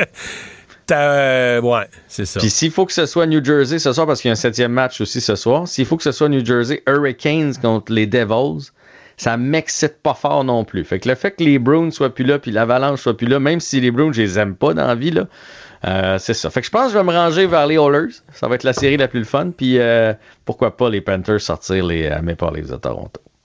Ah ben là, moi, je rêve d'une série. Euh, j'ai comme vu ça hier soir. T'imagines ça, une série fait tellement longtemps. D'abord, ça nous assurait que la Coupe revient au Canada, là, ce qui n'a pas été le cas depuis je sais plus combien de temps. Enfin, Mais moi, je pense que c'est les Stars. De l'autre côté, j'ai regardé les matchs des Stars contre le Wild du Minnesota. Tout le monde disait le Wild allait peut-être causer la surprise. Les Stars, Mario, attention, sont bâtis, solides. Ils ont plusieurs bons joueurs, des jeunes. Ils ont vraiment un bon mélange. Euh, parlant d'équipe canadienne, mais il y en a une qui a plus d'entraîneur. Hey, Daryl Sutter, hip hip hip, hurrah. Hein? Et il a tout fait cette année euh, contre les Québécois. Ce qu'il a fait au jeune Jacob Pelletier, là, dégueu. Hein? Ouais, en disant qui? Quel numéro? Hey, ça, c'était pas fin, c'était vraiment méchant. En étouffant Huberdo, en l'empêchant de, produire, en lui demandant de jouer défensif, en laissant Toffoli sur le banc. Ça, je pense, c'est ce qui a coûté le plus son poste parce que Toffoli sont allés en fusillade dans le match pour se classer pour les séries. Puis il l'a pas envoyé, il l'a laissé sur le banc. Les Flames ont perdu, il s'est fait critiquer pour ça. Il a perdu son job, il est vieux, il est dépassé, il est bougon. Même sa femme ne doit pas en vouloir à la maison, mais go à la retraite Daryl Sutter. Puis j'espère que personne ne va l'engager ailleurs dans la Ligue nationale. On t'entend bien. Hey, salut, à demain. salut. Mots croisés. Mario Dumont a la solution à tout. Cube Radio. Cube Radio. En direct à LCN.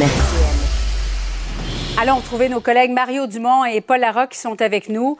Alors, commençons d'abord avec euh, cette nouvelle qui retient beaucoup l'attention depuis les dernières heures. Il y a plusieurs villes au Québec qui ont dû déclencher les mesures d'urgence. Les pluies des dernières heures qui ont fait déborder plusieurs rivières. Les images, Mario, je commence avec toi, sont vraiment saisissantes. Oui, ça s'est passé quand même vite. on oublie que dans certaines régions, comme Charlevoix, en montagne, il reste, il reste de la neige à fondre, là, euh, qui, euh, qui vient alimenter tout ça, qui vient ajouter aux pluies importantes qu'on a reçues. Mais les choses ont. Le portrait a comme changé rapidement. On sentait venir hier un peu d'inquiétude, mais on est passé à situation d'urgence, d'urgence grave.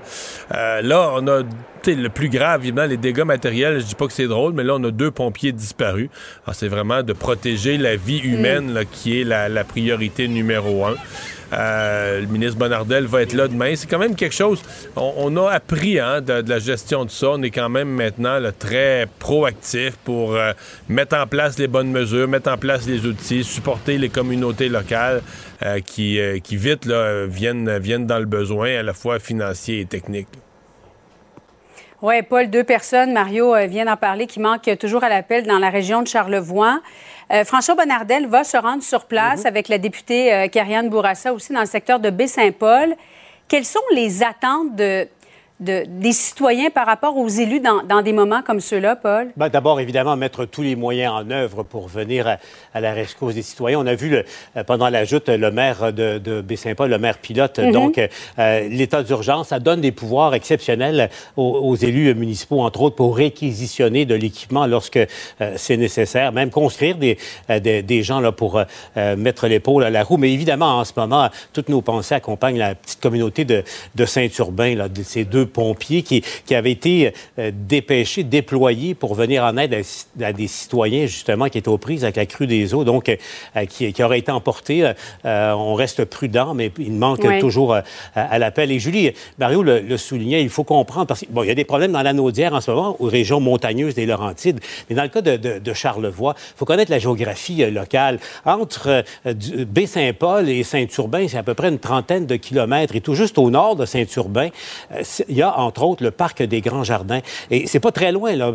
en moins d'une cinquantaine de kilomètres, on part du niveau du fleuve, Julie, mhm. à des montagnes qui ont euh, plus de, de enfin, pas, pas, très loin de 1000 mètres, là, plus de, de, de, 3000 pieds. Donc, la, crue des eaux, Mario le disait, la, neige n'est pas fondue. Moi, je connais le secteur, je, suis allé à plusieurs reprises à la pêche, entre autres, et j'ai souvenir, début juin, hein, Julie, il y avait encore beaucoup de neige dans, dans la forêt. Il fallait casser la glace avant de pouvoir euh, embarquer dans, la chaloupe. Donc, on, peut penser que malheureusement, même si la pluie va peut-être diminuer un peu, malheureusement, il y a encore un apport d'eau important qui, s'en vient de, ces montagnes-là. Et euh, c'est comme ça aussi, beaucoup de neige dans, dans la région de la Nodière.